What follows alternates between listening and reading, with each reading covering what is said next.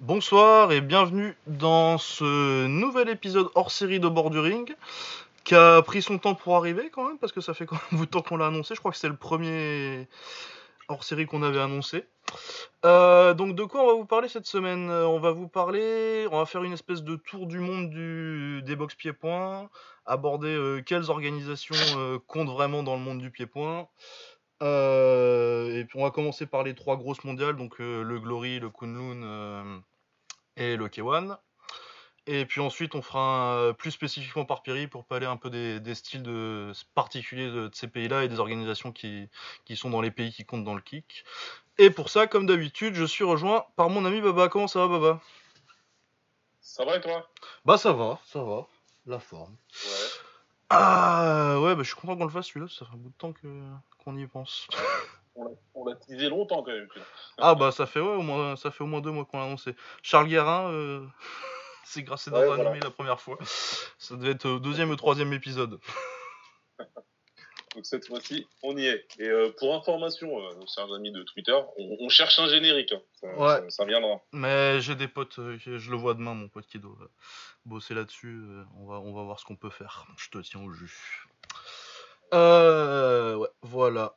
Euh, bon, bah, sans plus attendre, donc euh, le kickboxing, je pense qu'il y a un truc qui est important à comprendre, c'est que le kickboxing, contrairement au MMA où il y a vraiment l'UFC qui domine, euh, qui domine complètement euh, tous les tous les fighters, tous les boxeurs qui ont quasi 90% du top 10 mondial dans chaque KT sont à l'UFC. Alors qu'en kickboxing, c'est beaucoup plus compliqué que ça. Euh, c'est plus, pour moi, le kickboxing, c'est plus une série de scènes nationales implantées dans un pays, avec les mecs qui se croisent un peu, euh, plutôt qu'une vraie scène internationale quand même. Moi, je sais pas ce que t'en penses. C'est exactement ça. hein. Le kickboxing, c'est très, euh, c'est très éparpillé. On a des mecs, on a des, des fortes scènes locales, hein, avec des gros pays euh, émergents au kick qui sont là depuis euh, une trentaine d'années maintenant.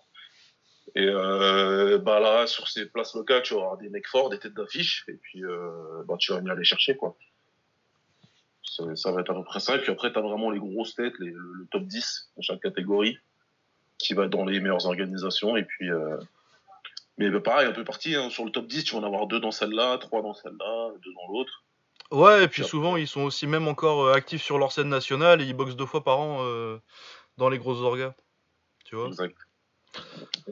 Donc euh, après, euh, ça veut pas dire que les meilleurs ne se rencontrent pas, bien au contraire. Je pense que Bah, oui. historiquement, kickboxing, les meilleurs se sont rencontrés beaucoup plus souvent que qu'en MMA, Qu'en MMA ou, que- ou surtout qu'en anglaise.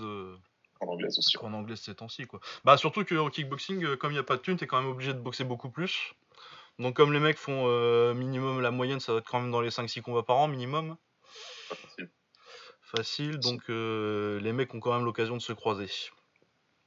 Souvent, on discutait un petit peu la dernière fois sur Twitter parce qu'on parlait de de, de, de, de sparring dur en MMA et de longévité un petit peu. Et c'est ce qu'on disait, c'est qu'en kickboxing, ça boxe tellement beaucoup plus souvent qu'en qu'en MMA que t'as pas besoin de, de faire tant de sparring dur que ça puisque tes combats ils sont rapprochés. Pour les têtes d'affiche, ça va être un combat par mois ou un combat tous les deux mois maximum. Quoi. Ouais. Ouais ouais, et puis euh, en Thaïlande encore euh, encore Ouais, pire. bah, quoi, voilà. là, euh, quand t'as t'as voilà. 100 combats à 18 ans, Ah oui, et retraité à 24-25. Quoi. ouais, bah, il y a des y a des avantages. Ouais, enfin, re- retraité au Thai fight comme on va en parler tout à l'heure. Voilà, exactement. Euh, ouais, du coup, on va commencer par euh, vraiment les organisations qui comptent, dont les titres euh, sont que je considère comme des titres mondiaux, tu vois, quelque chose qu'on pourrait considérer comme une ceinture majeure. Donc, alors on a le K1 au Japon. Normalement, vous avez déjà entendu parler du K1 euh, parce que si vous suivez un peu les sports de combat, quand même, c'était quand même la grosse compète de kick pendant en quasi 20 ans. Ensuite, jusqu'en donc de 93 à 2011, ça pète.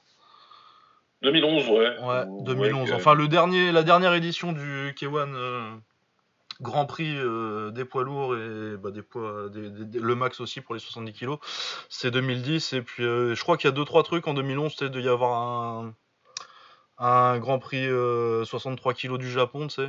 Genre, ça doit être. c'est Koya qui gagne, je crois, peut-être Le premier, c'est Koya, parce que c'était lui un petit peu le king de la KT à ce moment-là, et Ouais. ouais, ça devait être ça. Ouais, ça devait être ça, ouais, non, parce qu'en 2010, euh, il y, a, il y a Tetsuya Yamato qui le gagne. Et je crois que c'est Koya qui le gagne l'année- d'après. En 2011, oui, parce Ouais. que c'est celui euh, où... Ah non, même pas, c'était en 2010 où il y avait la rumeur où Wakao descendrait. en 63 kilos. En 63, ouais. Ouais, Fallait- y croire, hein, celle-là. Ah, il y en a qui y croient, dur comme fer. Ah, elle, est marrante quand même. 67, Ouais. à la limite, sais, quand il disait que s'il s'il descendait à 147, euh, Senshai il le boxait, celle-là, à la limite, peut-être, mais, mais 63. C'est chaud. Ah, il y a des ouf, hein, il y a des ouf. Euh, ouais, voilà, donc le K1, euh, que j'ai mis en premier parce que si vous avez lu ma bio vous savez que je suis fan de baston entre euh, petits japonais avec des têtes de chanteurs de J-pop. C'est ma grande passion. Donc euh, le K1, je pense qu'il peut, être considéré maintenant dans sa nouvelle version euh, depuis que ça a été euh, pas racheté, mais les droits récupérés pour le Japon seulement, je crois, parce qu'il y a encore le K1 Global qui existe un petit peu. Enfin, c'était un bordel les années entre 2011 et 2014. Et je pense que on peut dire sans se tromper que en dessous de 70 kilos, euh, tous les meilleurs sont, sont au K1. Enfin, pas tous les meilleurs, mais la plupart des meilleurs sont au K1. Je crois que non, c'est ouais, pas, pas du tout se Ouais, tromper c'est- que de dire ça. Alors, euh, on précise bien, bien, bien. On parle de kickboxing là. Ouais. Ouais, ouais. Venez pas me dire. Voilà. On Je sait que les pas tailles. euh, les- dire que euh, voilà, exactement. Euh, Tous les deux, nous sommes parfaitement conscients que si on parle de, de, de niveau général, euh, voilà, toutes les petites catégories sont talentes que ça soit. Mais là, on parle de kickboxing, donc je préfère bien le préciser pour la suite de notre propos, quoi. Ouais, voilà, donc les meilleurs en kick sont, euh, sont, sont au Japon euh, au K1. Euh, à 70 kilos, ils ont une KT pas trop mal. enfin, ils ont surtout un, un champion pas trop mal, parce que c'est Shingiz Alazov. Autrement, autour, c'est un peu plus, c'est un peu plus compliqué au niveau de la profondeur de la KT. Et euh, ils- récemment, ils ont commencé à faire un tournoi poids lourd qu'ils ont rempli de 85 et de 90 kilos en fait. Mais du coup, c'était pas si mal que ça. Ah, c'est pas du tout pour nous déplaire, hein, perso, Ouais. parce que on considère euh, que c'est la vraie catégorie poids lourd pour nous. Et le Ah, reste, ouais. c'est du super poids lourd. Donc, Donc, euh, euh, ouais, c'est sympa. Avec, euh, du coup, c'était Antonio Plaziba qui avait gagné le, le Grand Prix, donc un solide 93-95 kilos. Ouais. Et puis qui a perdu euh, son titre du coup récemment, euh, sa première défense contre Roel Manhart. euh, pareil, hein, euh, en vrai, euh, c'est un 95 kilos euh, si on est si on est réaliste. Exactement. Qui va boxer au Glory d'ailleurs, Manhart, j'ai vu euh, à Amsterdam là, apparemment il est sur le show. Ouais, il est sur euh, la carte du Glorieux, tout à fait. Voilà, euh, du coup oui, donc euh, vraiment les KT, euh, le, le K1 c'est la référence entre, en, en dessous de 70 kg à partir de 67,5, encore que 67,5 c'est pas une grande KT chez eux, surtout euh, 65 qui est une KT de fou, et puis euh, 62, 65, 60, euh, 57,5 et 55 ils ont au K1. C'est vraiment euh, leur, euh, c'est- c'est c'est là qu'il y a euh, les meilleurs quoi. Des champions comme, euh, bon, on va peut-être citer les champions vite fait. Donc Ouais, euh, en 55 kg, c'est Yoshiki Takei. Très très fort, il doit avoir 21 ans. euh, ça doit être aux alentours de 15 victoires, euh, une ou deux défaites. Et, euh, on en a déjà parlé au Café Sta quand il avait démoli. euh, c'est euh, Kenji Kubo, le frère de Euh, Yuta, Kenji Kubo. qu'il avait, qu'il a- qu'il avait absolument démoli, un KO magnifique. Donc euh, ouais, très fort. Très petit, je pense pas qu'il va monter tout de suite en poids. euh, Je pense qu'il a encore le temps de faire un peu de muscu avant. Euh, en 57.5, c'est euh, comment il s'appelle? On en a parlé en plus, parce que le K1 était, il y a pas, le tournoi s'est fait il y a pas longtemps. C'est celui qui a boxé Tenshin là. Ah, ta, ta, ta, ta, j'ai un- trou sur son nom. Moi aussi. C'est Yuta Murakoshi. Murakoshi, exactement. Ouais. Euh, Euh, du coup, qui a gagné le tournoi, euh, on en avait parlé, il avait boxé. J'ai encore un trou. Putain. En quart de finale, le français. Pourquoi je fais des trous comme ça aujourd'hui, moi? Tu peux avoir des trous aussi. Ah non, mais c'est- c'est merveilleux aujourd'hui. On va se reprendre, ne vous inquiétez pas. ouais, donc euh, Yuta Murakoshi gagne en finale contre Saikyo Aruma, qui se blesse la cheville. Du coup, je pense pas que, je pense pas du tout que Murakoshi. Je pense que c'est un peu une anomalie qui a pas gardé longtemps le titre. Ouais, non, je pense pas. Non. Parce on en que, avait parlé, ouais, on en avait parlé quand on avait fait le, le déplus du tournoi. Putain. Euh, ta, ta, ta, ta. Attends, attends, K1. Du coup, ouais, euh, il se... Saikyo Aruma se blesse la cheville en à peu près euh, une minute euh, du premier round. Et euh, du coup, forcément, Il n'a pas pu aller plus loin pour. Ouais, en finale. Mais je pense que, personnellement, je pense que le meilleur de la KT en ce moment, ça doit être plutôt Saikyo Haruma que, que Yuta Murakoshi. Et puis le vrai meilleur de la KT, il est pas au K1, euh, c'était Chin Nasukawa. Elias est putain. oui, c'était Mamoudi, putain. Bah oui, c'était Mahmoudi. oui. Euh, ouais, je sais pas, j'ai eu ça, ça, ça fait, j'ai pas, eu- j'ai pas souvent des gros trous comme ça, euh, à part avec euh, Ushikawa là, euh, Ouais, ah oui. j'oublie tout le temps. Ouais, non. Mais ouais, voilà, du coup, euh, oui, donc euh, champion 60 kg Takeru, on vous a parlé en long, en large et en travers euh, au Cafesta quand il a gagné le tournoi, son 3, sa troisième catégorie parce qu'il a été champion des 55 et champion des 57, qu'il a jamais perdu, c'est juste qu'il est monté de KT. Euh, 62-5, euh, c'est Koya Orabe, le champion depuis qu'il a mis KO Wairui. Très beau KO, euh, excellent boxeur. Je pense qu'on peut dire que c'est. Eux, je pense qu'on peut dire que c'est les meilleurs de leur KT. hein. Il n'y a pas de, il y a pas de, il y a Non, pas de euh, doute là-dessus. ils- hein. Ils l'ont prouvé en long, en large et travers. hein, Donc, il n'y a, Ouais. de- a pas de souci. Si, il faudrait que connaît- qu'on n'a pas euh, Koya, mais ça va venir. Ouais, ça Voilà, euh, 65 kg actuellement, le champion c'est euh, euh, Noiri. Masaki Noiri. Masaaki Noiri. Euh, je suis pas sûr que je le considère comme euh, le numéro 1, mais c'est un peu compliqué en- au top de, des 65 kg en ce moment. Parce que c'est une ouais, parce que. Bah ouais, déjà c'est une KT que le Glory a aussi. Du coup ils ont Ouais. quand même. euh, je trouve que la, la KT est meilleure au K1, les meilleurs sont au K1, mais il y a quand même une, une solide KT euh, au Glory pour ça, avec Pet Panomrung, avec euh, Van Roosman, avec Adam Chouk, Abdelaziz Esbiri, qui a battu Noiri du coup aussi. C'est aussi pour ça que c'est compliqué de dire que que Noiri soit premier, mais en même temps euh, Abdelaziz Esbiri il a perdu contre euh, contre Pet Panomrung qui s'est fait voler contre Van Roosmalen. Et puis euh, la victoire qui donne le titre à Noiri, c'est contre Keo Fairtex, mais pour moi je pense qu'il a perdu, mais Keo Fairtex ensuite il a perdu contre Eniramoto. voilà, du coup c'est un peu le bordel, il va falloir que ça se, ça se décante, mais ça nous promet des très beaux combats parce que c'est vraiment une des meilleures KT. Bah historiquement, Ouais, non, mais c'est ça, c'est exactement ça. Et c'est. C'est un peu un témoignage de la, ce qu'on vous disait en intro, en intro quoi. La densité de, de, de qualité au kickboxing dans certaines catégories fait que c'est pas comme à l'UFC où t'as un mec qui arrive, qui se hisse au top, il prend la ceinture, c'est le meilleur. Ensuite, il y a un autre qui arrive, qui se hisse au top, c'est le meilleur. Là, t'as des organisations concurrentes où t'as les mecs qui peuvent légitimement dire, ouais, mais moi je suis meilleur, euh, je suis le meilleur 65 kilos du monde, quoi. et puis on est on n'est pas sûr. Mais, euh, mais je Ouais, pense que tu boxes quand même euh, plus souvent des, boxeurs, des meilleurs boxeurs au, au K1 qu'au Glory. Donc euh, moi j'ai pas de problème Ouais. à appeler le, le champion du K1 euh, quand, bah, ça peut être Noiri hein, s'il s'impose, il gagne 2-3 combats, il sera, je pense qu'il sera numéro 1 sans, sans discussion, mais c'est pas fait encore quoi. Ouais, moi je, je suis assez d'accord parce que euh, Von Roosmalen, bon, on en reparlera tout à l'heure, mais euh, pour moi c'est pas le, le meilleur de la catégorie. Et Pechman Norum que j'aime beaucoup, il a pas encore, il a battu Esbiri, donc là il a accroché un vrai, un vrai vrai top. Ouais non mais puis il a perdu contre contre Weirui aussi. Voilà, il a perdu contre Berry, il a perdu même s'il n'aurait pas dû perdre, il avait gagné contre Von Roosmalen, et il faudrait vraiment qu'il aille taper euh, quelques mecs au K1 pour dire ok, moi je suis dans le top 3. euh, Ouais, ça, ça va être compliqué. Ça va être plus compliqué. Euh, voilà, et ensuite euh, 67, on en était à 65 là. Donc Ouais, euh, vraiment la, 65. la meilleure KT euh, avec les 60 kilos, je pense. euh. Ouais. Encore que là, ça Ouais. s'est réparti un peu sur entre les 55 et 62,5, c'est un peu plus, plus réparti. Parce qu'avant, il y avait 55, 60 et euh, 65, et maintenant il y a 62,5, 57,5, 67,5. Du coup, ça répond un peu plus les... le talent. Exact. Et euh, 65 du coup, le, le champion c'est Yuta Kubo, donc euh, un vétéran hein, euh, qui était euh, très longtemps à 65 kg. À un moment, c'était le qui était numéro 1 à 65 kg, il était champion du Glory.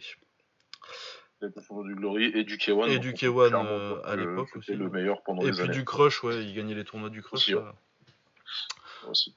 quand, euh, ouais. Et donc on, on va reparler du Crush aussi, euh, mais quand on fera le Japon plus spécifiquement. Euh, du ouais, donc Yuta Kubo qui est quand même en fin de carrière et la KT jusque-là, les 65 les 67 kg 5 depuis qu'ils l'ont ouvert, ça n'a pas été leur KT maîtresse quoi. Il n'y a pas forcément, c'est pas là qui a le plus de, talent. Les tops, c'est quoi? C'est bah c'est Yuta Mura, enfin c'est non, c'est parce que j'ai sous les yeux. Yuta Kubo du coup et puis et puis Kimura qui a gagné par KO là. Ouais, il vient de gagner par KO pour euh, la ceinture du Crush, donc il est en train de se positionner. Mais oui, comme tu dis, euh, le tournoi, il n'était pas terrible. Ah bah, moins de Dragon en finale, là. ouais, voilà. un, euh, tournoi où moins de Dragon, il, Dragon, il va en finale, c'est que c'était pas ouf. Hein. C'est pas trop ça. Faudra attendre que des 65 montent en 67 pour que la KT devienne un petit peu. Ouais. Ouais, et puis que des 70 descendent peut-être un peu. Aussi, ouais. Genre Inata, ça peut descendre, je pense. Ah, Inata, tu crois ouais. ouais. je pense que ça peut descendre. De toute façon, euh, quand tu vois un japonais à, 60, à 70 kg, généralement tu te dis qu'il peut faire 67,5. Hein. Ouais, c'est pas faux. Il cut pas en plus. Euh, franchement, il y a moyen. Euh, ouais, et puis du coup, en 70 kg, il y a Shingiz Alazov qui lui peut absolument pas descendre en 67,5. Ah non ça va pas le faire. Lui, c'est fini. Quand il avait 17 ans, quand il commençait, ouais, mais là, c'est fini. Euh, donc, ouais, euh, top 5 mondial, on vous en a déjà parlé. Hein, euh, quand il a boxé contre Petrosian, là, c'était notre, notre plus gros combat de l'année en kick. Je pense que ça bougera pas. Non. Donc, ça, ça, puis on est très fan depuis très longtemps de, de Shingiz Alazov. moi, je le suis depuis qu'il a 17 ans, quand il a commencé au Fight Code, là. Toujours été. Dès, Ouais, ouais c'est ça, à peu près. Ouais, c'est ça, il avait 17-18 ans. Ouais, quand il boxe BF là. Il massacre. Euh, c'est juste avant qu'il commence au Glory contre Marat, là, c'est quand il a massacré euh, Campagna. Ah, Alessandro Campagna, qui pourtant est un combattant bien chiant en plus, parce qu'il est grand. Ah ouais, il est relou. Il est relou, il a fait. Pour vous donner une idée, il a, enfin, il a battu entre guillemets euh, Fabio Pincas parce qu'il y a des déductions de points. Ouais. Avec bon, enfin les règles de clinch du Glory quoi. Mais il a pas vraiment gagné, mais il l'a fait chier quand même. Et puis il a beaucoup fait chier Andiristi quand ils se sont boxés aussi à l'époque. Il a bien fait chier Andiristi, il avait mis KO Oussine Benoui, enfin il avait, ouais, il a un petit tableau de chasse. Euh, ouais. Il a disparu d'ailleurs depuis lui. Hein. Ouais, c'est clair, dans la campagne. Ah. désolé, on reprend. Vous pouvez retrouver Baba tous les, tous, les jeudis soirs au, point virgule. Ouais. Euh, ouais, du coup, le K1, donc on a aussi parlé euh, des champions poids lourds. Il y a va y avoir un Grand Prix 90 kg là, euh, bientôt. C'est en septembre. Ouais, c'est bien parce qu'il y a un gros gap quand même entre le champion 70 et ensuite ça monte jusqu'au poids lourd, ce qui a toujours été le cas un petit peu au K1. Moi. Ah ouais, parce qu'avant c'était 70 tous les jours et puis sinon, rentre chez toi. Quoi. Ouais. Soit tu manges, soit tu, soit tu fais un gros régime. si t'as si as, soit que c'est à 80 kg, soit tu manges beaucoup, soit tu descends. Là, je pense que c'est plutôt une bonne idée de faire un 90 kg. Ouais, non, mais puis en plus, euh, j'aime bien la façon dont il les book. Après, on sait clairement que euh, ce sera jamais les KT. Euh, ça va toujours être le focus et sur les petites KT, clairement. Mais c'est pas plus mal parce que j'ai l'impression qu'ils signent intelligemment ce qu'ils font en fait. Ouais.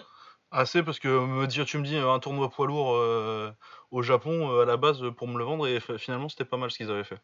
Du coup, et puis là ce que j'avais vu euh, de ce qu'ils avaient signé, c'est des jeunes qui montent en général, c'est pas, bah, pas trop mal. C'est un bon. Ouais, c'est une bonne idée, c'est, bien, ils font des bons choix en termes de signature, etc. Et, c'est, pour l'instant, ils se portent bien le K1 et si ça continue comme ça, il a pas de raison pour que ça change. Ouais, et puis Takeru, ça devient vraiment leur star, donc. Ouais. Voilà. Takeru, euh, qui est dans notre top 3 de l'émission. Hein. On aime beaucoup. Il y a une Sainte, ma Sainte Trinité, c'est Adesanya, euh, Superbonne et Takeru. Euh, j'annonce direct mes, mes petits biais. voilà, du coup, bon, le K1, du coup, organisation à suivre absolument. Comment on fait pour suivre le K1 Le K1, du coup, pour regarder en live, il faut, c'est gratuit sur Abema TV qui est un site de stream japonais. Euh, c'est plus ou moins une chaîne de télé. Ils ont pas mal. Enfin bon, voilà. Mais par contre, pour faire ça, il faut avoir, euh, faut faire croire à votre ordinateur que vous êtes au Japon, ce qui est pas très dur, mais euh, ça complique un peu le fait de pouvoir mater pour pour vous et moi. Sinon, ils ont une chaîne YouTube où ils uploadent tous les combats à peu près dans les 24-48 heures après l'événement. Du coup, vous pouvez rattraper. Le problème dans ce cas-là, c'est que bah, tous les noms sont en japonais. Du coup, euh, si vous n'avez pas un peu la carte, euh, si vous ne pouvez pas trouver la carte euh, sur un site internet, c'est assez facile à trouver. Hein, pour vous aider un petit peu ou aller sur leur site, tout ça. Et si vous connaissez pas les boxeurs, c'est un peu compliqué au début. Et sinon, j'essaye, je le fais pas à chaque événement, mais sur ma chaîne YouTube, j'essaie de faire des, des playlists d'événements. Euh, des playlists d'événements, donc avec tout l'événement dans les, combats dans l'ordre où ça s'est passé. S'il y a un tournoi, je le mets dans l'ordre et tout.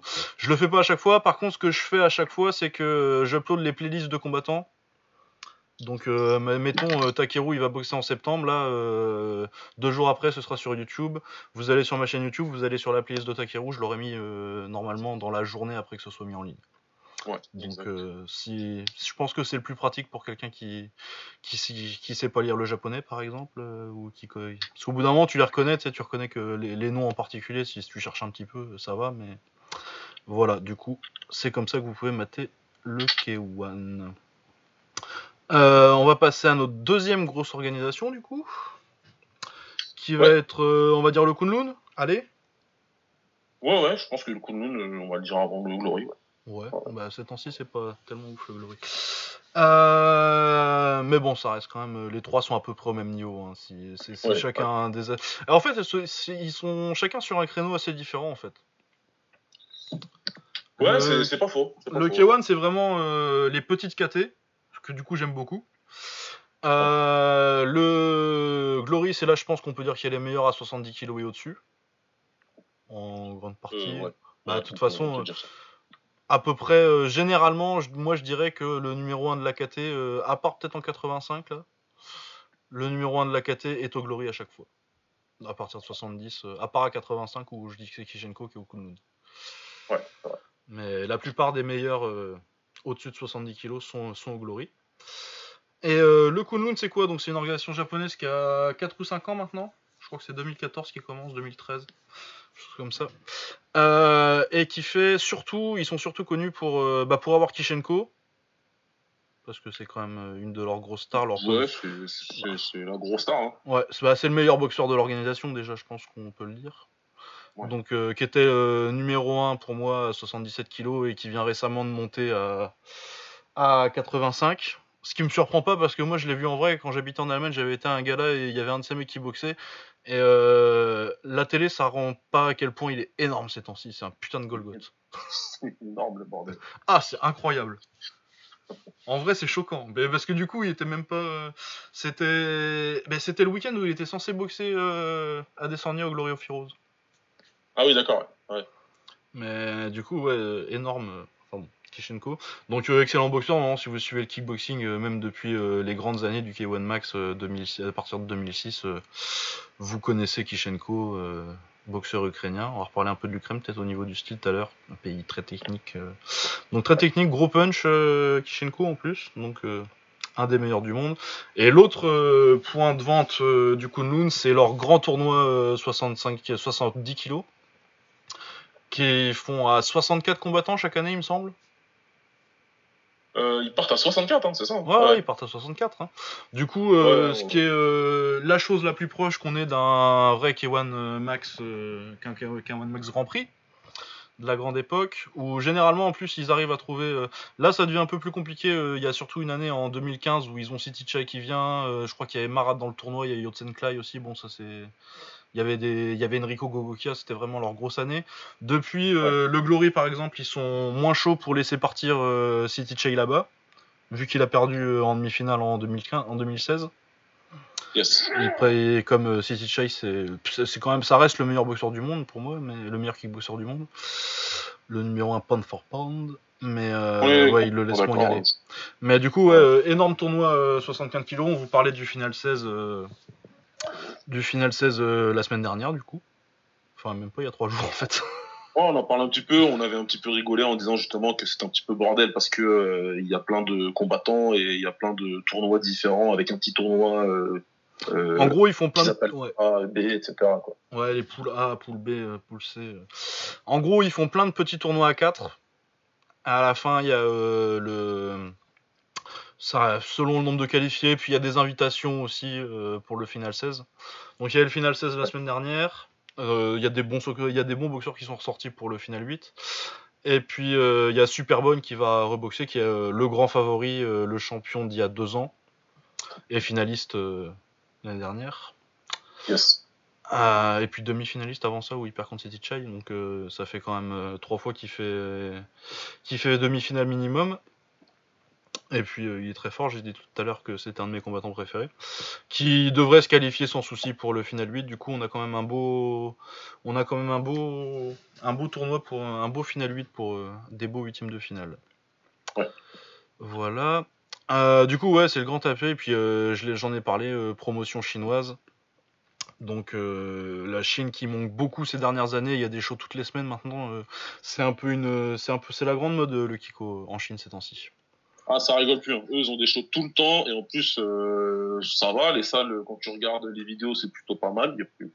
Ah, c'est plutôt bien rempli, hein. Plutôt bien rempli, ouais. Mais le euh, ils ont fait un stade même là. Ils ont fait 50 000, je crois, un truc comme ça.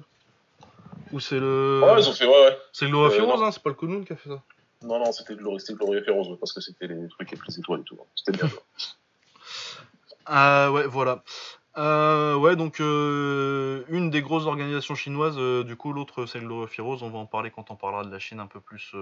parce que je pense que ça a quand même plus de rayonnement international le Kunlun avec le tournoi Ekishenko que, que le Wulin Feng et le Glory Rose. Du coup, pour moi par contre, les meilleurs chinois, elles sont pas Kunlun, sont au, au Glory Les, meilleurs, on vous en avait parlé, je sais pas si vous vous souvenez, c'était il y a deux épisodes, hein, le, les quatre cavaliers un petit peu là qui. Ouais, Wei Rui, Wang Zhangguang, Qiu Zhanyang, et puis euh, Wei Rui. J'ai déjà dit, ou c'est Dengzeki que j'ai pas dit? C'est Denzeki qui t'avait dit. Voilà. voilà, Denzeki. Donc euh, c'est les quatre mecs. Après, voilà, on en reparlera tout à l'heure, mais c'est parce que c'est à destination du public chinois et quasi exclusivement à destination du public chinois. Et euh, voilà quoi. Donc euh, c'est pour ça que qui, qui sont pas dans le Kunlun qui lui est beaucoup plus international. Ouais. D'ailleurs, euh, comment on regarde le Kunlun? Le Kunlun maintenant c'est sur Fight TV, donc fite.tv. C'est un, pour ceux qui connaissent euh, un petit peu, c'est un site de, qui vend des streams, quoi, qui fait des IP per view. Ça fait, il y a pas mal d'organisations qui passent là-bas, euh, du kick, du MMA. Euh. Il y en a certaines, la CB, je crois qu'ils passent là-bas en gratuit où ils faisaient ça à un moment. par contre, moi, j'ai essayé de le prendre, celui de ce week-end là, à 6 euros. C'était la première fois que je le prenais. et c'était un lag impossible, immatable en live. Et du coup, je l'ai maté euh, en replay, mais euh, il y avait un décalage d'une minute sur l'audio. Du coup, euh, je recommande pas forcément de payer avant que ce soit sur. Je sais pas si on peut voir le chat avant de, avant de payer en fait.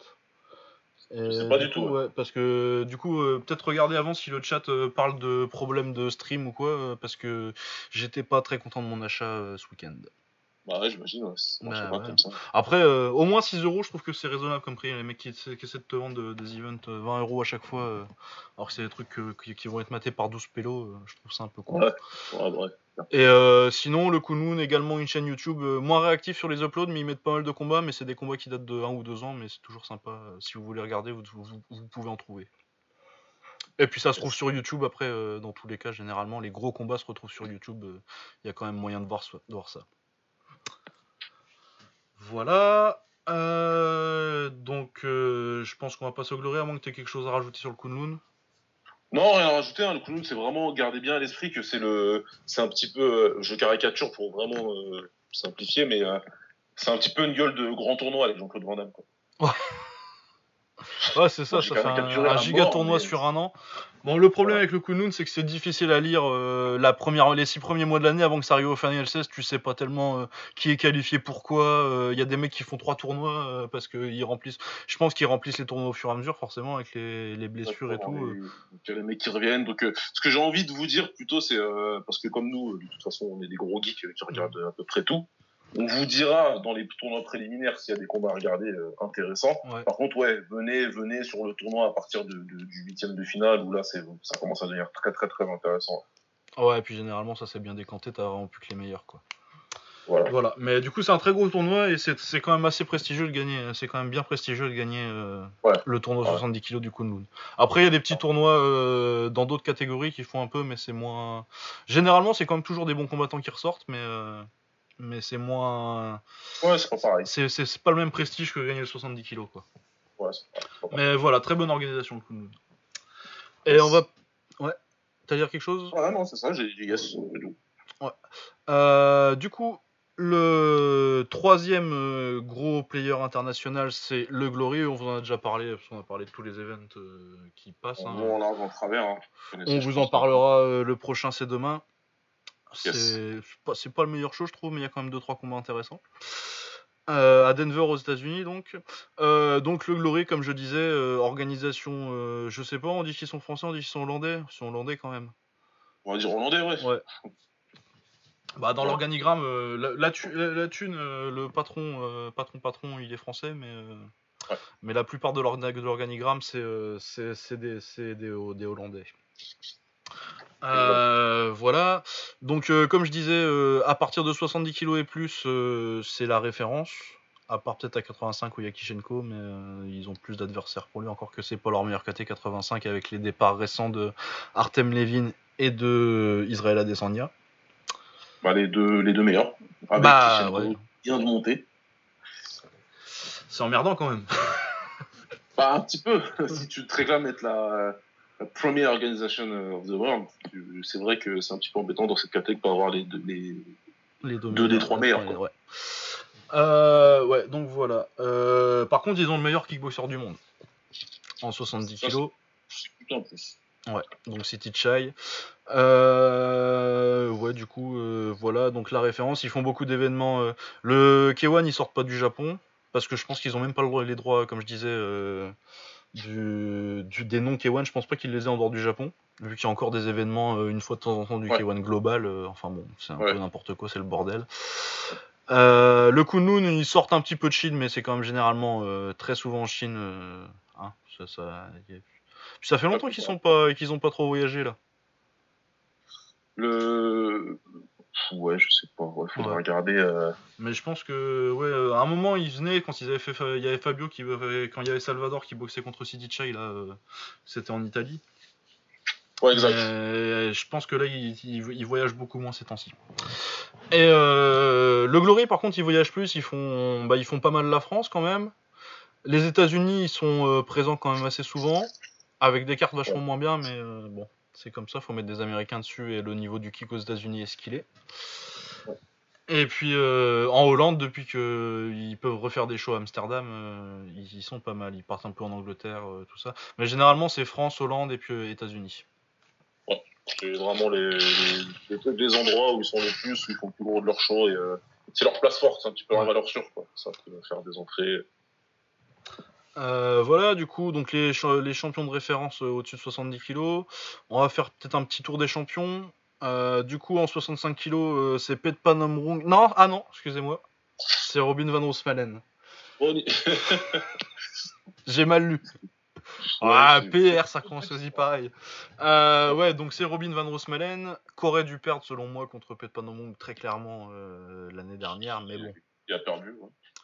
On va bien le dire. Hein. C'est pas la première fois en plus. Eh non.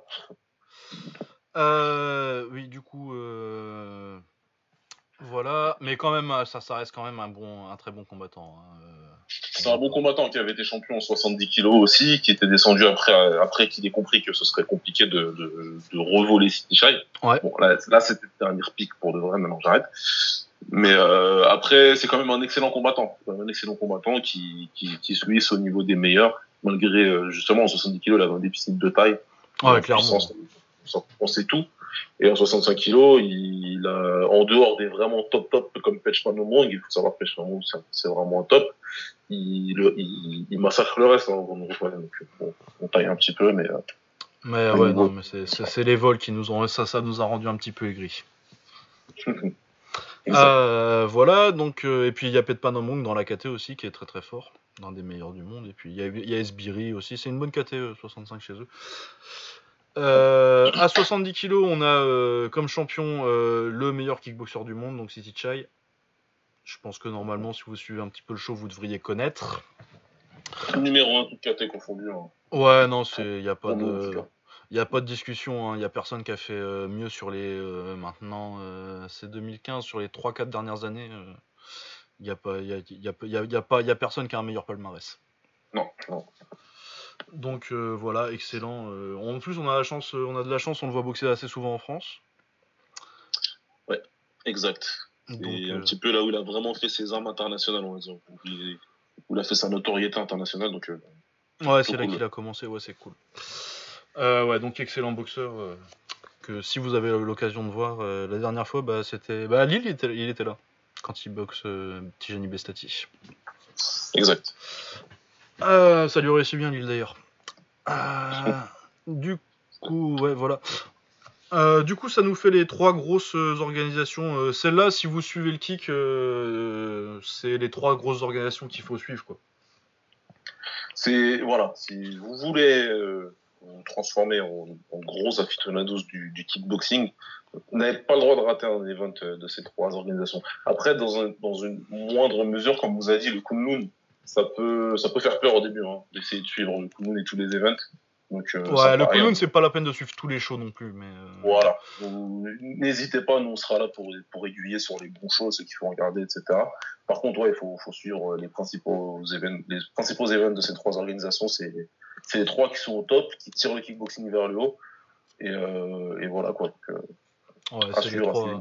Si vous voulez vous mettre au, au kick, c'est les trois organisations qu'il faut suivre absolument. Yes.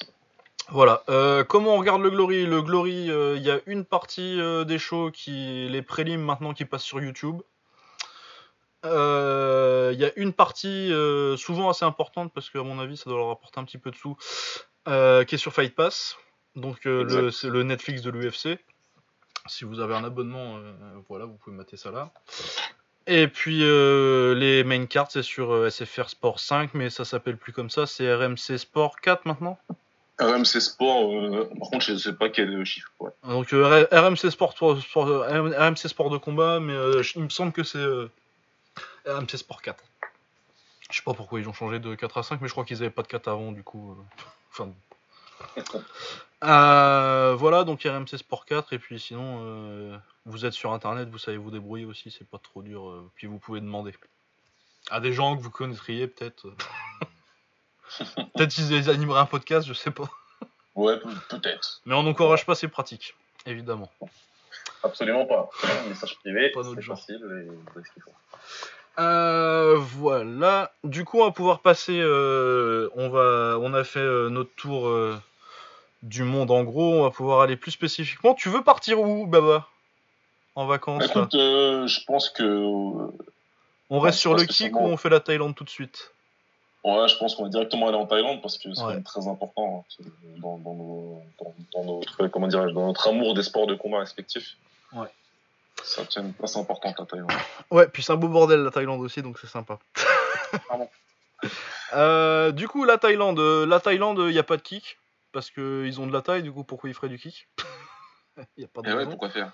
C'est Muay ah. Thai et c'est uniquement du Muay Thai. Ouais, tu verras que ça. Il n'y a pas de show de kick en Thaïlande, à part quand des fois il y a le K1 Global qui vient, ils ont dû y aller une fois. Euh, les Thaïs vont, vont en kickboxing, mais le kickboxing ne vient pas en Thaïlande. Non. Euh, du coup, euh, comment, qu'est-ce qu'il faut suivre si on veut suivre la taille Moi, je pense que l'essentiel, c'est de suivre le Lumpini. Si on veut suivre qu'un seul truc de la taille, c'est le Lumpini et le Raja Damner.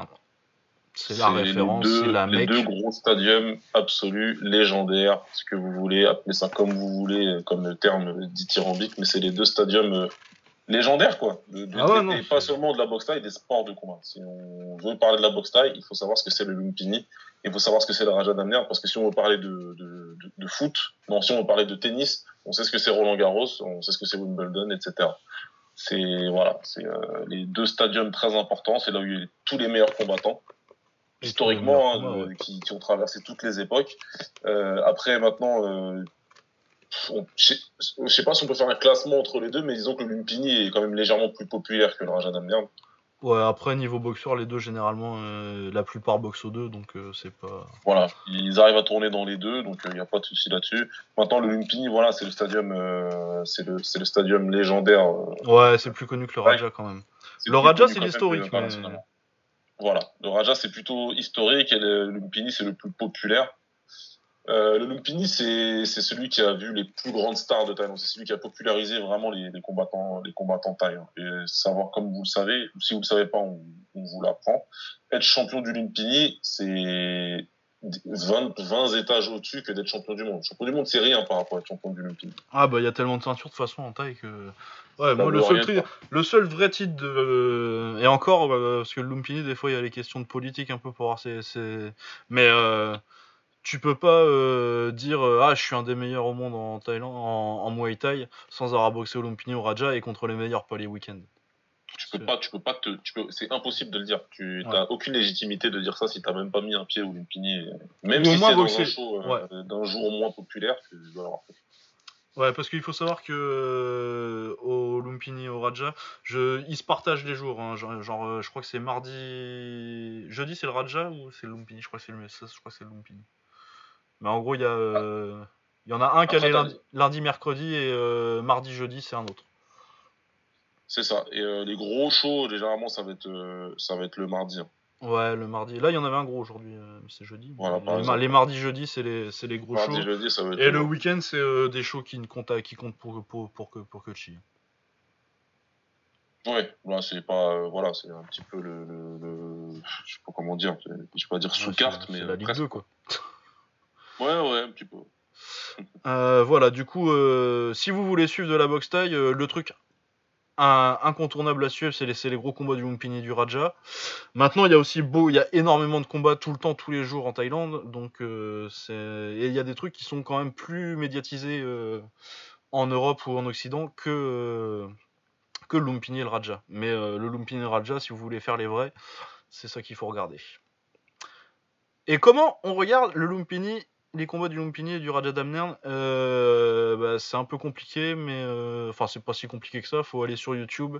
Et moi, ce que je suis, avant c'était Muay Thais la chaîne, donc euh, M U A Y comme Muay et Thais T I E S Thais comme les liens en, en anglais. Que uploadait tous les combats, mais maintenant il upload à peine un combat par mois. Du coup, c'est plus tellement là que je vais. moi, c'est une chaîne YouTube qui s'appelle Muay Thai Daily, donc Muay Thai Daily comme quotidien D A I LY, et qui a généralement euh, tous les combats euh, du Lumpini ou du Raja euh, qui sont là, qui sont uploadés dans les dans les 2-3 heures après, donc en début de soirée, vous aurez les shows, les, combats du Lumpini et du Raja. Et c'est ça qu'il faut suivre. C'est un peu obscur au début, c'est dur de se mettre dans, dans, dans, la, taille au début, vraiment, parce que bah, les noms ils sont compliqués, t'as du mal à, retenir, les mecs qui boxent tellement souvent, t'as du mal à, retenir où, où c'en est où. Mais ça vaut le coup, c'est bah, le, le, là que le niveau de pied-point au monde est le plus élevé. quoi c'est techniquement parlant là on atteint des, des, des sommets en fait. C'est vraiment ce qu'il faut dire quoi. On est dans des dans des choses très techniques. Je vais, on, va pas mentir hein, c'est peut-être pas forcément regardable pour tout le monde. Surtout si euh, vous avez plus le kickboxing avec euh, le format 3 x 3 minutes ou euh, du premier coup de gong jusqu'au dernier ben on, est, on envoie des combinaisons. Là l'Umpini c'est vraiment des box intelligentes avec des stratégies qui sont appliqués ou en plus c'est très codifié. Il hein. faut savoir par exemple en Thaïlande le premier round on boxe pas spécialement parce que les parieurs se mettent en place. Il y a tout un système de paris hein, en Thaïlande. Et vraiment ça va commencer à partir à partir du troisième. Et le round d'importance, ça va être le, round, le, quatrième round. Quoi. Ouais, les deux premiers rounds comptent quasi pas. Et puis le pointage est différent, le rythme est différent que du kickboxing. Où le kickboxing, tu démarres tout de suite et tu t'attaques, t'attaques, t'attaques. Surtout en anglaise et avec les low kicks. Là, euh, en Thaïlande, les points et les low kicks, ça compte rien du tout à moins que vous mettiez euh, le gars par terre. Quoi. Ce qui compte vraiment, euh, ce qui rapporte des points, c'est les projections quand tu travailles en clinch. Pour ceux qui savent pas euh, la différence entre le kick et la taille, à part le pointage, c'est que en taille on peut projeter, on peut travailler au corps à corps et on peut mettre les coudes en plus. Oui. du coup, euh, les coudes, euh, souvent les, gens disent les coudes comme c'est le seul euh, sport de la seule pied, le seul pied-point, la seule boxe pied-point majeur qui là score beaucoup. Mais en fait non, ce qui compte vraiment, ce qui score vraiment des points, c'est les coups de genoux, les middle, les high kicks et puis les projections vraiment.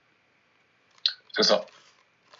C'est exactement ça. Donc euh, c'est un pointage un peu plus particulier. Sur le kickboxing, on est sur euh, un sport où les juges au, pied du ring vont, vont vraiment juger le round. Hein. C'est-à-dire que ils vont considérer que les deux combattants sur ring vont, vont, échanger. Et celui qui aura fait le meilleur travail sur ce round-là gagnera le round. Donc on lui donnera 10 points et celui qui perd le round lui donnera 9 points. Et après, si jamais il se fait compter, ben, on va enlever un point à chaque fois, etc. En Thaïlande, tout compte. On n'est pas sur une note générale du round. On va vraiment être plus, euh, même si c'est un petit peu moins vrai aujourd'hui, On est vraiment plus sur euh, voilà, qu'est-ce qui a scoré dans le round. Qui, qui est en avance dans le combat en fait. Voilà, qui en avance, qui a mis des, quel middle, est-ce que ça a marqué, enfin voilà, est-ce que j'ai pris le dos sur le corps à corps, enfin il y a plein de choses comme ça qui font que, euh, effectivement le, le, pointage est très différent. Donc c'est un petit peu, c'est regarder du, du, du Muay Thai de Thaïlande, ça, ça s'apprend. Ouais, c'est un, c'est un goût acquis quoi. C'est pas, c'est comme la bière. Faut, faut, en prendre un petit, faut en boire un petit peu avant de, avant de vraiment aimer. Mais après, une fois, une fois que t'es dedans, ça va.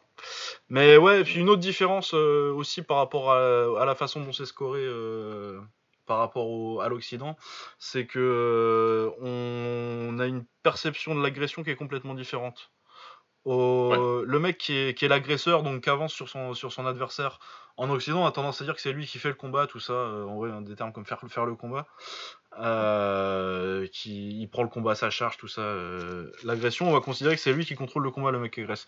En Thaïlande, le mec qui agresse et qui suit, on le voit comme quelqu'un de désespéré. Exactement. Celui qui recule, c'est lui qui contrôle, qui fait Ah, bah moi je suis en avance, je peux reculer. Il n'y a pas de souci avec ça. Je peux reculer, je peux contrôler le combat, etc. Donc euh, voilà, tout est, tout est bien observé par les juges. Encore une fois, tous les aspects du combat sont bien observés. Et, euh, et euh, après, ça ne veut pas dire qu'à chaque fois qu'il y en a un qui avance, il, il perd automatiquement. Hein, Encore que c'était un peu plus vrai avant ça, mais maintenant, ça, ces derniers temps, on en avait parlé une fois, je crois. Ouais. C'était sur un combat de Sexan, je crois, où on trouvait que bah, c'était pas scoré selon les standards taille auxquels on est habitué, où il y avait un peu plus de primes à, à l'agression. Ce que je trouve pas forcément euh, si mal, hein, ça, se, ça se discute. Moi, je pense pas que on puisse dire. je pense que le côté le mec qui avance, euh, il gagne automatiquement. Euh, c'est un peu con et je trouve que le côté euh, dire que le, gars qui recule forcément il gagne ça peut être un peu con aussi dans certaines situations je pense qu'il y a un juste milieu je pense que ce qui, ce qui compte c'est les frappes qui, qui touchent c'est ça mais voilà du coup vas-y ouais l'efficacité quoi ouais. ah ouais donc je suis pas spécialement, mais après, euh, je sais que ça fait très bizarre, euh, même à des boxeurs. Hein, euh, je me rappelle de Johanna Jędrzejczyk, le premier combat qu'elle fait, le combat qu'elle fait en Thaïlande, là qu'elle perd, où elle est scandalisée d'avoir perdu, alors qu'en fait, tu vois que ils combattaient pas avec les mêmes objectifs, quoi. Elle, elle touche en anglaise et en low kick, et l'autre contrôle le clinch et les middle. Et, du coup, Johanna a l'impression de s'être fait voler, mais c'est juste qu'elle a pas tellement compris comment ça marche en Thaïlande et je pense pas qu'elle ait tort de se, de sentir euh, lésée, mais c'est juste que bah, c'est pas comme ça que ça marche en Thaïlande quoi. Et que si tu fais euh, des trucs qui marquent pas de points, bah tu gagnes pas de points. c'est tout bête, mais c'est exactement ça. Hein, ouais, et ça vient d'une perception euh, culturelle différente de comment tu comment t'évalues qui gagne un combat. Mais on va avancer parce que je pourrais parler de ça longtemps. on fera peut-être enfin voilà on en parlera ouais une, euh, mais un, un, épisode plus philo que sur quoi philosophiquement, philosophiquement qu'est-ce qui fait que tu gagnes un combat? C'est une idée que j'ai mais c'est un peu faudra qu'on qu'on travaille plus là-dessus savoir ce qu'on ce qu'on va en dire mais c'est un, un, sujet intéressant je trouve. Yes. euh, voilà donc euh, vraiment la, la référence euh, Lumpini Raja Damnern euh, c'est vraiment euh, là que ça se passe. Sinon ce qu'on peut mentionner également il y a l'Omnoy qui est euh, un peu euh, le stade désespoir où les, les, jeunes commencent à monter avant d'aller au, au Lumpini ou Raja. Et sinon, il y a ce que j'appelle les promotions de Muay Thai donc ce Muay Thai divertissement, qui sont peut-être plus connus en, en, Occident du coup. Genre, euh, je pense au Thai Fight, ou qui est un peu, c'est un peu la MLS de la boxe Thai. Le TIE Fight, ouais, ouais. ouais, ouais c'est un bon parallèle. Il y a des grandes stars qui viennent boxer euh, des étrangers moins forts euh, et c'est comme ça tous les mois. C'est-à-dire que tous les mois, il y a Senshai, le plus connu normalement, euh, c'est la grande star qui doit. Il a combien maintenant 37, 38 Senshai? Senshai, il a 38 ans. Ouais, qui a encore de beau reste, hein, mais du coup, qui boxe tous les mois des mecs largement à sa portée, on va dire, pour rester diplomatique. Voilà, c'est des mecs que de toute façon ne pourront jamais battre Senshai, même quand il aura 51 ans. Ah, ouais, Après, euh, attention, on dit ça, mais euh, Senshai, on pourrait faire tout un podcast juste pour parler de lui. Hein. Ouais, non, c'est une... Franchement, il y a généralement, euh, quand on dit euh, le plus grand Nakmoai de tous les temps, on dit Samart. La réponse la plus commune, je pense, c'est Samart. Ouais, mais moi, je suis mais... pas d'accord. Moi, je pense qu'il y a une. Faudrait que. Moi, je, moi, je trouve qu'il n'y a pas assez de films sur Samart, mais. Il y en a pas assez, mais euh, moi je trouve que euh, avec la longévité, etc., Senchai, il a fait. Bah c'est ça, c'est que Euh, Samart, par les, pour, pour les standards de, de la boxe taille, c'est une étoile filante. Quoi. Bah ouais. Alors que Senchai, c'est sur 20 ans. C'est, Le mec, sur 20 ans, il a tapé tout le monde. Il était champion du Népini quand il avait 15 ans. Il a été champion du Népini quand il avait 30 ans. Ouais. Voilà, quoi. C'est. Je sais même pas quoi dire. Voilà, donc euh, le TIE Fight, ça vaut le coup pour mater, euh, si vous voulez euh, mater Senshai, faire des démonstrations sur des, sur des gens qui ont aucune chance de le battre. c'est intéressant. Donc il y a des bons tailles, si vous voulez voir des bons boxeurs taille, c'est pas mal, mais après, les match-up, à chaque fois, c'est. Tu sais, pour qui c'est fait, quoi. C'est pour, pour, que le, public taille, il voit leur star dégommer, dégommer des faringues. Ah oui, oui, et puis en plus, tu sais, c'est le truc vraiment très. comment dirais-je très, euh, je vais pas dire scénarisé, mais bon, voilà, on donne au public euh, plein de goodies euh, pour encourager. Ouais, voilà, c'est vraiment côté show. On donne des goodies pour vraiment euh, encourager les boxeurs avec le gros doigt comme l'américaine, etc. Là. Ouais. Donc, ouais, là, c'est un petit truc, c'est un petit peu une grosse fête foraine du Muay Thai. Ouais, voilà, donc ça. Ce qu'on a d'autre dans ce registre-là, on a le Top King, ce qui est un peu la même chose, mais en mieux, je trouve. c'est quand même mieux, parce que là, pour le coup, on essaie quand même d'aller chercher des combattants qui ont fait quelque chose. Ouais, en, adversaire euh, des tailles. Et puis euh, bah, les tailles sont plus jeunes, c'est la génération d'après en fait qui est au Top King. Au TIE Fight, t'as des. des... T'as des Sutsakorn, t'as des Senshai, t'as des... t'avais Yod à une époque, mais maintenant il y est plus. Mais t'avais euh, Sutsakorn, euh, Sayok. Maintenant ils ont Petiti, Petiti des gars comme ça. Sensatarn, il doit être là-bas aussi. Il y a Kongsak qui est là-bas aussi. Sangmani qui, qui, qui va assez souvent. Non, Sangmani c'est au Top King, je parlais du TIE Fight. Ouais, c'est au Top King, ouais. Euh, enfin ouais, dans TIE Fight, c'est vraiment une génération euh, plus ancienne euh, de taille. Alors qu'au Top King, c'est Yod Wisha, c'est Yod Panombrung qui va là-bas, donc c'est 4-5 ans après au niveau au niveau timeline du Lumpini. Du coup, c'est des tailles plus jeunes qui sont plus près de leur, de leur meilleur niveau. Et je trouve que les adversaires étrangers sont aussi meilleurs en général. Exact. Donc euh, voilà, le Top King, je trouve ça, c'est un, un, show que j'évite de louper. C'est quand même euh, le Fight. Généralement, euh, si j'ai rien à faire, je le regarde et puis sinon, je, mate le combat de Sanishai après parce que c'est toujours quand même un petit bonbon. Mais le Top King, généralement, j'essaye de mater. Ouais, c'est pas mal le Top King. Franchement, c'est un peu compliqué, généralement, je sais plus sur quelle chaîne c'est, mais il faut trouver un stream taille. Généralement, je le tweet à chaque fois qu'il y, a un Top King. Euh, si, je suis, euh, si je suis devant, euh, je tweet le lien pour partager avec, avec les, petits amis. Donc voilà. Généralement, c'est en semaine, c'est le vendredi, je crois. Ouais, parce que c'est toujours des jours où je les rate. Et ceux que je rate, c'est le vendredi, là, le One et le Top King. Ouais, c'est vendredi, ça. Ouais, généralement, c'est le vendredi, le Top King. Euh, voilà. Est-ce qu'on fait le One FC tout de suite pour euh, dire qu'on l'a fait, vu qu'il y a pas mal de tailles là-bas Ouais, qu'on en Asie, donc euh, ouais. Donc le One FC, on en a parlé dans beaucoup d'épisodes. Hein. à chaque fois qu'ils ont fait un show, il y avait du kick, on en a parlé. ouais, donc ils se sont lancés dans le kick il y a allez, 3-4 mois maintenant. Mais ils ont fait des très grosses signatures très très vite. Ils font de la taille et du kick pour le coup. Avec euh, parfois ils font des shows en ring, euh, des fois euh, ils font des shows juste en cage, des fois il y a des gants de boxe, des fois il y a des gants de MMA, ça dépend. Moi perso, je suis pas contre le Muay Thai en gants de MMA. par contre, je préfère largement en ring qu'en cage. Je sais pas ce que t'en penses. Enfin, si je sais, mais. Alors j'en pense, j'en pense premièrement que ça avait coupé, donc je t'entendais plus pendant une minute. Ah, c'est pas très grave. Mais je sais de quoi tu parles. du coup, ouais, je dis. Ouais. Attends, vas-y, du coup, je disais que, euh, ouais, euh, moi, le, le Muay Thai euh, ou le kick avec des gants de MMA, ça me dérange pas plus que ça, mais en cage, je suis pas fan, je préfère largement en ring. Ah, bah, moi, je suis un radical, j'aime pas la cage du tout. Ah. quel, que soit le sport, en fait. Euh, je trouve j'aime pas euh, voilà l'UFC dans un ring serait beaucoup mieux. Moi je suis un radical carrément. Ah ben moi euh, à chaque fois que je vois un racing je me dis putain c'était bien le MMA dans un ring quand même. Donc je suis plutôt d'accord avec bah, toi. ouais, ouais, non, moi je suis complètement ring enfin pour plein de raisons différentes quoi. MMA c'est que ce soit en tant que protagoniste ou en tant que, spectateur je préfère largement un ring qu'une cage après voilà. Par contre avec les petits gants de MMA moi ça me va très bien Ouais, moi je trouve ça intéressant, surtout en taille où euh, ça ouvre quand même pas mal le travail de cul. Je trouve que ça, intéresse, ça, ça, donne un travail intéressant. Ah ouais, je suis complètement d'accord. C'est sympa. Moi j'ai bien aimé regarder des mecs euh, comme Yotsen Klein, etc., combattre avec des petits gants de MMA. Voire même euh, Petro contre Ngimbi, c'était aussi avec des gants de MMA, hein, si je ne me trompe pas. Non, non, non, non, non, c'était en kick. Au NFC, non C'était euh, c'était avec des gants? Non, c'était avec des gants, il me semble. Je l'ai jamais Ah, vu avec des gants de MMA, plus trop, je m'en rappellerai, je pense. Non, bah non, parce que de toute façon, c'est Yotsen Clay contre Ngimbi euh, au, au One. Et Petrosyan, il a combattu qui au. Jonathan Wood. Et là, c'était Ah oui, c'est Jonathan Wood, ouais. pour moi, c'est vrai. raison. Non, euh, Ngimbi, il a boxé euh, en Italie, là, à l'octogone. Oui, non, mais là, Gibi vient de battre le frère de Petrosyan. Ouais, pour ça ouais, c'est ça, oui, c'est pour ça. Mais ça, je crois que c'était avec des euh, normaux, il me semble. Ouais.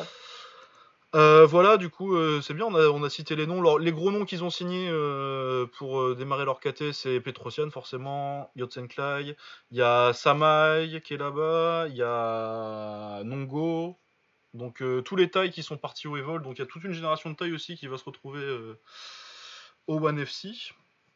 Ce qui va être Yes. intéressant, et en kickboxing, ils ont signé des noms intéressants aussi. Masloboyev, je suis intéressant, c'est c'est très fort. Enfin, il y a qui d'autre en 70 qui s'est signé? Euh, Enfin bon, c'est surtout euh, Yotsen à, à connaître euh, dans les noms qu'ils ont signés pour l'instant, il y a Samai, Nongo,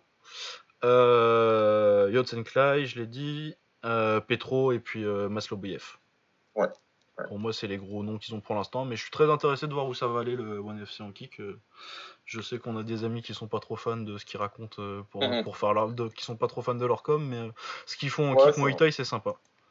Pour l'instant, c'est une réussite. hein. Pour moi, c'est une réussite. C'est- des bons match-up à chaque fois. C'est Les combats, ça donne des bons combats. Donc, euh, non, non, pour l'instant, j'ai rien à dire et qu'ils continuent comme ça.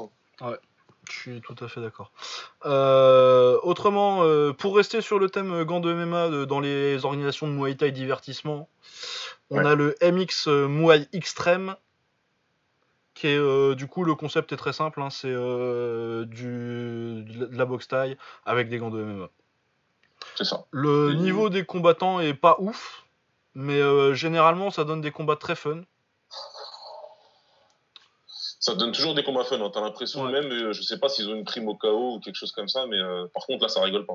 hein. Ouais, Ça part tout de suite en bagarre dès le début du combat et ils essaient tout de suite de prendre l'avantage d'avoir des tout petits, des, des petits gants pour, pour essayer de mettre KO l'adversaire. Ouais, non, beaucoup de chaos, c'est très très fun le, le Muay extrême. Après, euh, il faut pas croire que c'est un niveau de Muay très élevé. hein.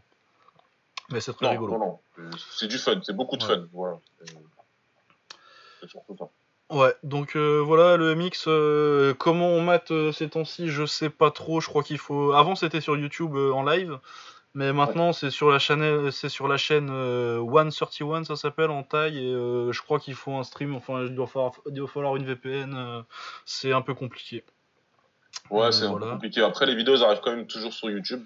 J'arrive toujours à tomber dessus, donc euh, faut juste, faut juste pareil, faut juste surveiller un petit peu et. Euh, et Euh, ça ouais, ça- après, je pense pas que ce soit un truc. euh, Moi, c'est le genre d'organisation que je regarde si je suis, si je suis, je suis là et que j'ai rien à faire, mais c'est pas un truc où je vais me dire, je vais changer mes plans pour, pour mater ça, quoi. Ouais, non, c'est pas ce que je fais. C'est dans certains week-ends ou certaines soirées où il n'y a pas grand-chose à regarder, je tombe dessus sur YouTube et je suis bien content de me rappeler Ouais. qu'il y a ça. Et, euh, Ouais, ça passe. euh, c'est des combats que vous aurez oublié, vous aurez oublié qui boxait euh, la semaine d'après, mais vous, tu, tu passes un bon moment. Euh, du coup, le Max Muay Thai, qui est l'organisation de Pattaya, du coup, pour le coup. Bah, c'est un peu la même chose, sauf qu'il n'y a pas de gants de, il y a pas de gants de MMA et pareil le genre de, ça c'est pour le coup c'est directement sur YouTube tous les jours. Du coup, si vous voulez ma- mater de la taille un, un petit soir, vous avez, vous savez pas quoi faire. La chaîne Max Muay Thai, euh, il y a des trucs tout le temps, tous les jours. Il y a Et tout le temps euh, des trucs, euh, c'est plutôt sympa. Là, ce qui est bien avec le Max Muay Thai, c'est que, euh, par contre, ils misent sur les jeunes, euh, internationaux, les jeunes internationaux, les jeunes les jeunes étrangers qui, qui viennent en Thaïlande euh, et qui ont vraiment l'intention de faire carrière. Donc, du coup, tu as toujours des mecs qui montent. Et généralement, on arrive à les voir d'abord au Max Muay Thai avant qu'ils rentrent dans leur pays, qui commencent un petit peu à, à prendre la tête d'affiche de leur pays. Quoi. Il y a pas mal de Français à qui c'est arrivé comme ça. On a connu d'abord en Thaïlande, au Max Muay Thai, et ensuite ils sont arrivés en France euh, pour prendre euh, un petit peu la, le, le lead sur les, sur les galas euh, français. Quoi. Et c'est vrai que c'est bien parce qu'ils ont un petit système assez sympa où, euh, où ça ressemble un tout petit peu au Kunlun. Ils ont des tournois un petit peu au long de l'année, des tournois à 4 Ouais. généralement. Tu vas avoir quatre tournois à 4 comme ça. Et chaque vainqueur du tournoi euh, reçoit une, une silver belt et se retrouve euh, en fin d'année pour euh, le tournoi, euh, le, le dernier tournoi final et pour gagner la gold belt. Donc c'est plutôt sympa, ouais, je trouve. Ça, peut Non, ouais, des ouais. gars. Pareil, et puis C'est tous les jours, donc euh, quand, tu, quand tu sais pas quoi faire, t'as envie de mettre un peu de taille, euh, généralement euh, t'as quand même toujours un, un show Max Muay Thai sur YouTube. Yes. Ouais, c'est pour ça, ouais, je trouve, je trouve ça pas mal. Non, ouais, c'est sympa. c'est sympa, mais c'est pas un truc. donc vraiment la, la référence en Muay Thai, hein, Lumpini Raja. Ouais. Voilà, ça fait notre tour de Thaïlande. Où est-ce qu'on part Baba? Je vais, te laisser, je vais te laisser nous faire tous nos voyages. Bah écoute, après la Thaïlande, euh, moi je pense qu'on va revenir, euh, je je pense qu'on va revenir en Europe hein, parce que euh, faut quand même euh, parler du berceau du kickboxing, c'est quand, même- c'est quand même important. Ouais. Donc on va, on, on va parler de nos amis du plat pays. Euh, ouais. Enfin, le plat pays, un peu au-dessus du plat pays. C'est plat aussi, remarque. hein. C'est très plat, c'est trop plat, avec plein de vélos partout. Ouais. Du coup, les Pays-Bas. Pays-Bas. Euh, donc on a déjà mentionné Glory, on va pas revenir dessus. Les meilleurs Hollandais en général sont au Glory, encore que ça se discute avec l'infusion ces temps-ci. Du coup, ça nous a amené à l'autre l'autre grosse promotion, je pense, euh, le numéro 2. Et puis c'est même une euh, c'est une deuxième tiers, ça a même un rayonnement un peu mondial, je trouve, le l'enfusion. Euh, Ouais. Donc l'en- l'en- l'Enfusion.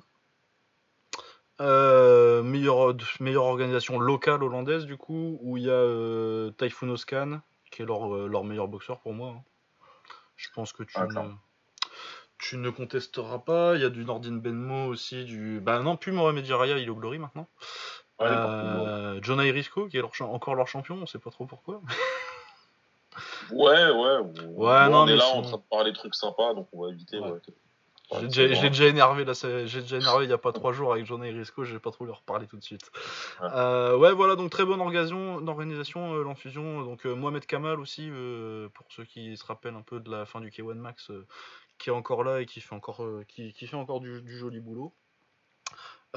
Sinon, Luis Tavares chez les poids lourds, lourd et lourd léger, qui, est une, qui, qui, se- qui fait une, plutôt une belle carrière.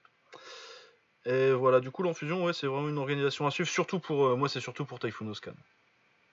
Typhoon Oscan, euh, voilà, il boxe à. Lui, c'est plus 72 kilos que 70. Hein. Ouais, mais bon. euh, Mais bon, je pense qu'il voilà, il fait de 70. S'il Là, faut boxer à il- 70, il boxe à 70. hein. Voilà, il pourrait le faire. Il pourrait le faire. Bah là, c'est simple. Hein, cette année, il est sur quelque chose d'assez exceptionnel parce que après, on va me parler d'âge, on va me dire, je sais pas quoi. Mais même si, euh, même si euh, ces mecs-là, ils sont un tout petit peu, ils sont plus en, sur la fin que le début, c'est quand même euh, des victoires ressentissantes. Contre Euh, Andy. là, Typhoon Oscan, il vient de, il vient de coup sur coup mettre KO Andy Sauer et Mohamed Kamal. Ouais. Coup sur coup, quoi. Et oui, effectivement, ils sont en fin de tiers. Mais il y a la façon dont il les a battus, quoi. Ils ont pas vu le jour. Voilà, puis, euh, il les a battus comme il fallait qu'il les batte. C'est-à-dire que, ok, on, si on nous explique que c'est des mecs en fin de carrière, il les a, il les a brutalisés, quoi. Ouais, non, mais puis il a battu euh, Jaraya avant, et puis Benmo. Et puis, euh, du coup, il a mis KO, il a mis KO euh, Andy Sauer. La dernière défaite par KO avant ça de Sauer, bah, c'est Blue KO en 2006. Ouais, il a plus perdu par KO depuis. Et là, il y en avait que trois autres avant, et elles sont toutes avant 2003, quoi. Voilà. Et après ça, il s'était juste fait compter contre Petrosian. Mais c'est Petrosian. Petit genou au foie, là, magnifique. Ouais. magnifique. Donc, euh, ouais, mettre KO euh, Andy Sauer, et puis Andy Sauer, euh, même à. Il est pas si vieux que ça en plus, il a 35 piges. Euh, même Andy Sauer en fin de carrière, Andy Sauer c'est une légende. Je veux dire, quand on fera un top 10 70 kilos, c'est pas impossible Ah. que ça discute un petit peu. Ah, il sera, il sera très haut. Ah ouais, ça va, ça, ça va monter. Donc euh, ouais, euh, quoi qu'on fasse, et puis quand on démonte, euh, quand on démonte, même Kamal, il est pas non plus complètement en fin de carrière, il est pas si vieux que ça, Kamal. hein. Non, lui, par contre, il est super jeune. Après, c'est Ouais. clair qu'il a du kilométrage euh, en termes de Ouais, guerre. mais encore, il a pris, de, il a pris quelques années euh, de. Il a pris des années sabbatiques, mais lui, Ouais. par contre, quand il arrive au top, il a tout de suite combattu que, que du lourd, quoi. Euh, Ouais, il a battu Kishenko, qui est en 85 kilos maintenant. C'est un truc ouf parce qu'en plus, euh, pour moi, Mohamed Kamal, c'est pas un 70. hein. Non, pas du tout. C'est un du tout. 65 qui aime bien les kebabs.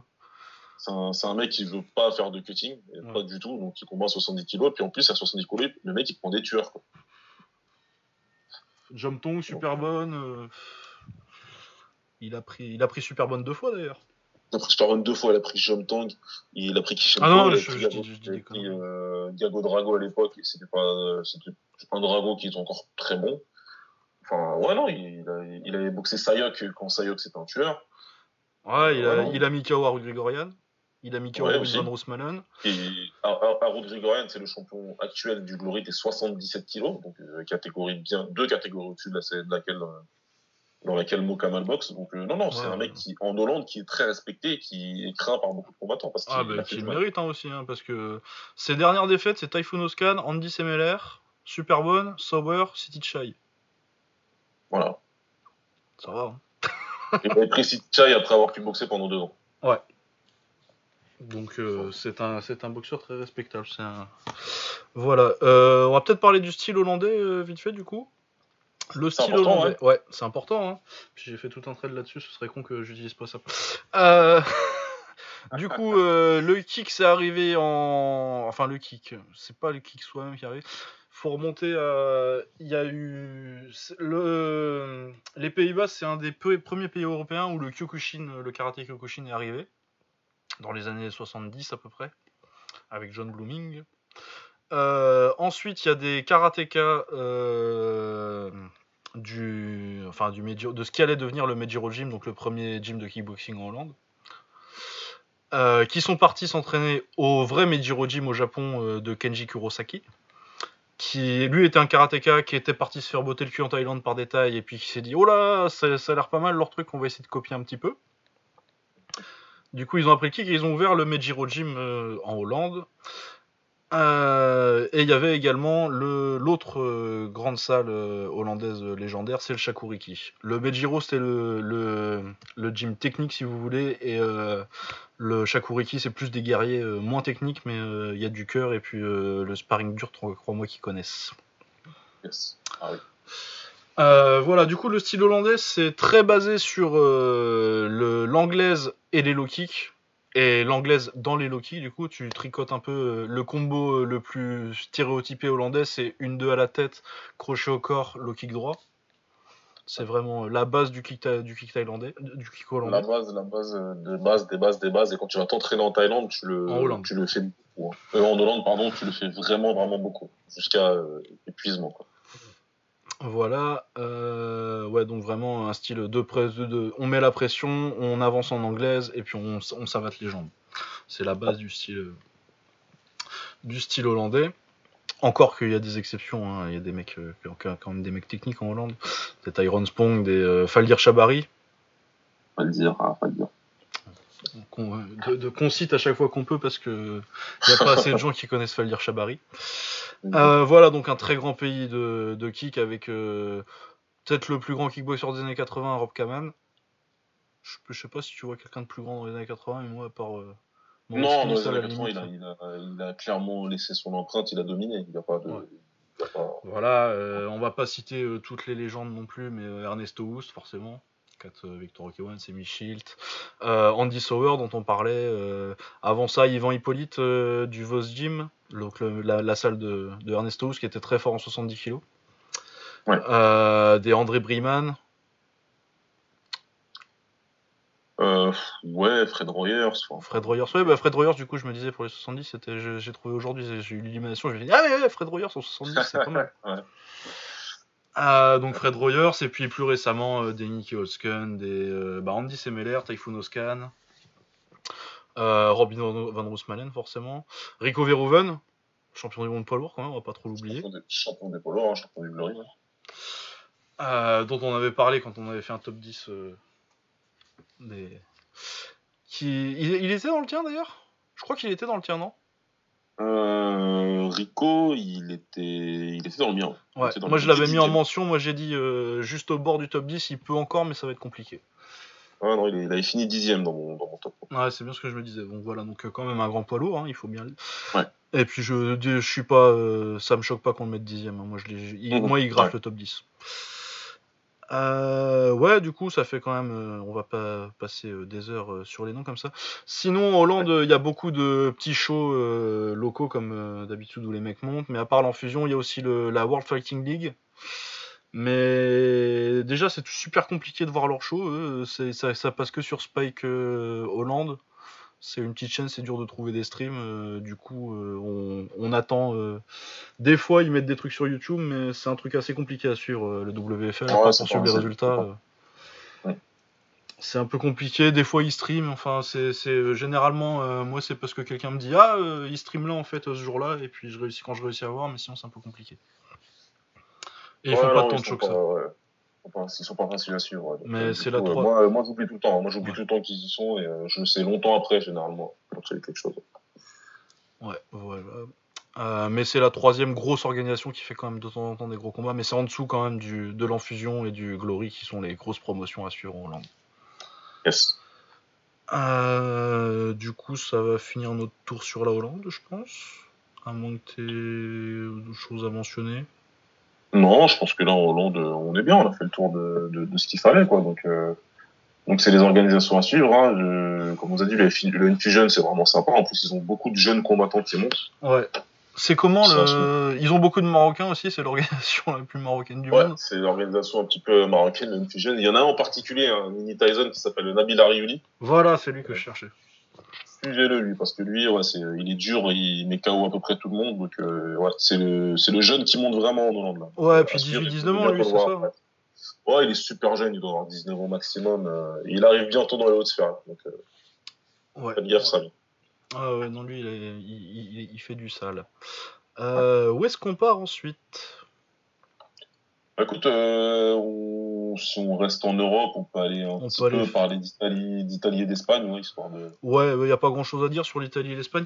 Ouais, Euh, L'Italie, euh, ce que j'ai à dire sur le kickboxing en Italie, c'est que euh, il y a des combattants très moyens, à part et il y a le plus grand de tous les temps.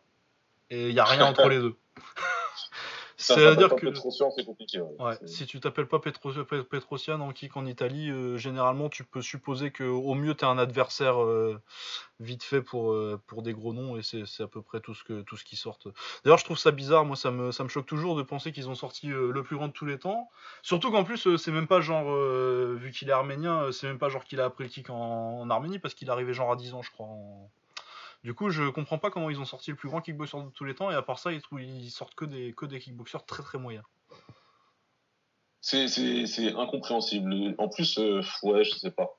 C'est, je pense que Petrosian, il est tombé sur le bon coach qui avait bien compris la, la, la, la boxe taille, etc. Et, euh, et le coach, euh, Romanot, il est tombé sur le combattant, Ouais. sur le mec qui pouvait euh, vraiment gérer tout ce qu'il avait à, à enseigner. Donc, euh, ouais, ouais, c'est une espèce, euh, c'est, Ouais, une genre bonne les étoiles quoi. Mais c'est et les voilà, étoiles qui ouais. Mais ouais, c'est bizarre parce Après, que. genre, Vas-y. Ouais, je disais, euh, Petrosian, il, il arrivé, c'est un Arménien hein, qui est né en Arménie, qui arrive en Italie, je crois qu'il était ado. Ouais, il avait entre 10 et 15 ans quoi. Voilà, c'est ça, hein, parce que quand il a commencé à percer un petit peu, il venait en France, on- il était plus connu sous le nom de Gevorg Petrosian. Et, enfin, moi, la première fois que je l'ai vu, c'était à la nuit des Super Fights, je me rappelle, contre un mec que je connais très bien, qui s'appelle Mohamed Bourkis, et euh, Petrosian, il devait avoir quelque chose comme 17-18 ans, alors que Bourkis, euh, c'était un des mecs super forts en France et en Europe, quoi. Donc, euh, quand on a vu qu'il a battu Bourkis, tout le monde s'est dit, oula, c'est qui ce... Ah ouais, qu'est-ce qu'il a Il a battu Pinka à l'époque aussi? Ouais, il a Ah, battu Pinka, il a battu Mabel, euh, enfin, il a battu plein de très bons. Gaëtan Ferré, qui est un ancien qui était bon. Enfin, ouais, il a battu euh, petit à petit en Italie, il a tapé pas mal de monde et à chaque fois il a monté crescendo. Et, euh, et voilà. Ouais. Donc c'est un mec qui a une carrière gérée parfaitement, qui a eu le bon coach, le bon manager. Il avait tout pour monter, quoi. Mais après, en Italie, en dehors de lui, ouais, c'est un peu le néant, quoi. Ouais, voilà. L'Espagne, c'est un petit peu mieux. C'est un pays qui sort euh, beaucoup de mecs qui peuvent euh, faire des combats, euh, qui ont le niveau pour boxer les, pour boxer euh, dans des grosses organisations, mais pas pour gagner quoi. Ouais, exact. Exact. Là, par contre, on est vraiment sur des beaucoup de bons combattants et récemment, on en a de plus en plus euh, des très bons qui, qui arrivent au, au top niveau. ouais. Donc, je pense à des mecs comme euh, Daniel Portas Garado là, par Ouais. exemple. Ouais. euh, avant ça, il y avait Javier Hernandez. Alors Hernandez qui avait été champion du, du Showtime en battant Karim Benoui. Énorme combat d'ailleurs, son premier combat. Le deuxième aussi d'ailleurs euh, contre Benoît. C'est deux très gros combats. Ouais, exact. Après, on a vu des gars comme Abraham Rokeni, même s'il a eu pas mal de victoires euh, cadeaux. C'était quand même un mec qui, qui s'était ici au niveau, euh, au top niveau, quoi. Donc, euh, Et puis euh, Jonah Risco.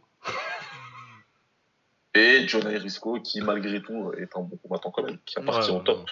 L'élite euh, des, voilà, à l'élite mondiale des 70 kilos. Ouais. Après, au niveau organisation, en Italie, par contre, c'était moins, euh, en Espagne, pardon, c'était moins euh, évident que dans d'autres pays, quoi.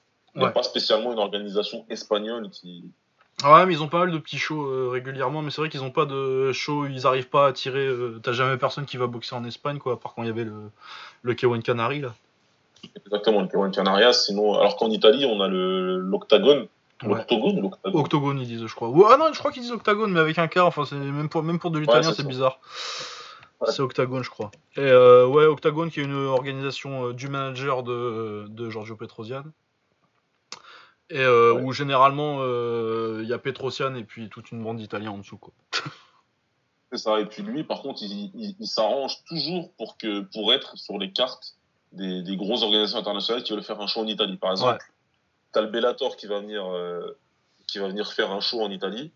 Et ben t'as ce mec-là, Carlo Di Car- Carlo Di, Di Biasi. Di Biasi, qui va s'arranger pour avoir une sous-carte octagone. Ouais. Et puis euh, Petrosian qui boxe, et, euh, enfin bon. avec Petrosian qui boxe dans la, dans la carte, en main event de la carte octagone, en fait, si tu veux. Et à chaque fois, il est, il est vraiment euh, crédité comme étant boxeur octagone. Par exemple, là, le Petrosian contre euh, Alazov, c'était clairement, voilà, on dit là, on est sur du octagone, machin, etc. Donc, lui, il se débrouille bien, mais tu sais, c'est limite, bon, c'est hyper caricatural, désolé, hein, mais c'est limite, on faire la musique du parrain, quoi. Quand quand Ah ouais, quand il. Ah oui, je vais te faire une proposition. que tu pourras pas refuser les mecs qui refusent pas. Ah, ouais. C'est un truc de dingue. Parce que c'est toujours, toujours, toujours comme ça, quoi. Bon, après, au final, c'est pas mal parce qu'on arrive toujours à avoir des très bonnes cartes. Il y a le Yokao, euh, parce que c'est, il faut, faut les citer quand même si on parle d'Italie. Ouais, c'est vrai qu'ils ont quand même un petit peu en Italie. J'allais les garder pour l'Angleterre, mais. Ouais, on en reparlera plus pour l'Angleterre, mais il faut savoir, ils avaient fait pas mal de shows en Italie, hein, dont, dont le fameux show où Pinka a battu Senshai. Ouais. Ça reste Ça Non, se discute c'est discutable, c'est très discutable, mais je suis prêt à débattre pour le coup. euh, Faudrait que je le revoie. Parce que je suis un des rares qui pense que Pinka a vraiment gagné. Ah ouais, bah faudrait que je le revoie. Ouais. Ouais. Voilà.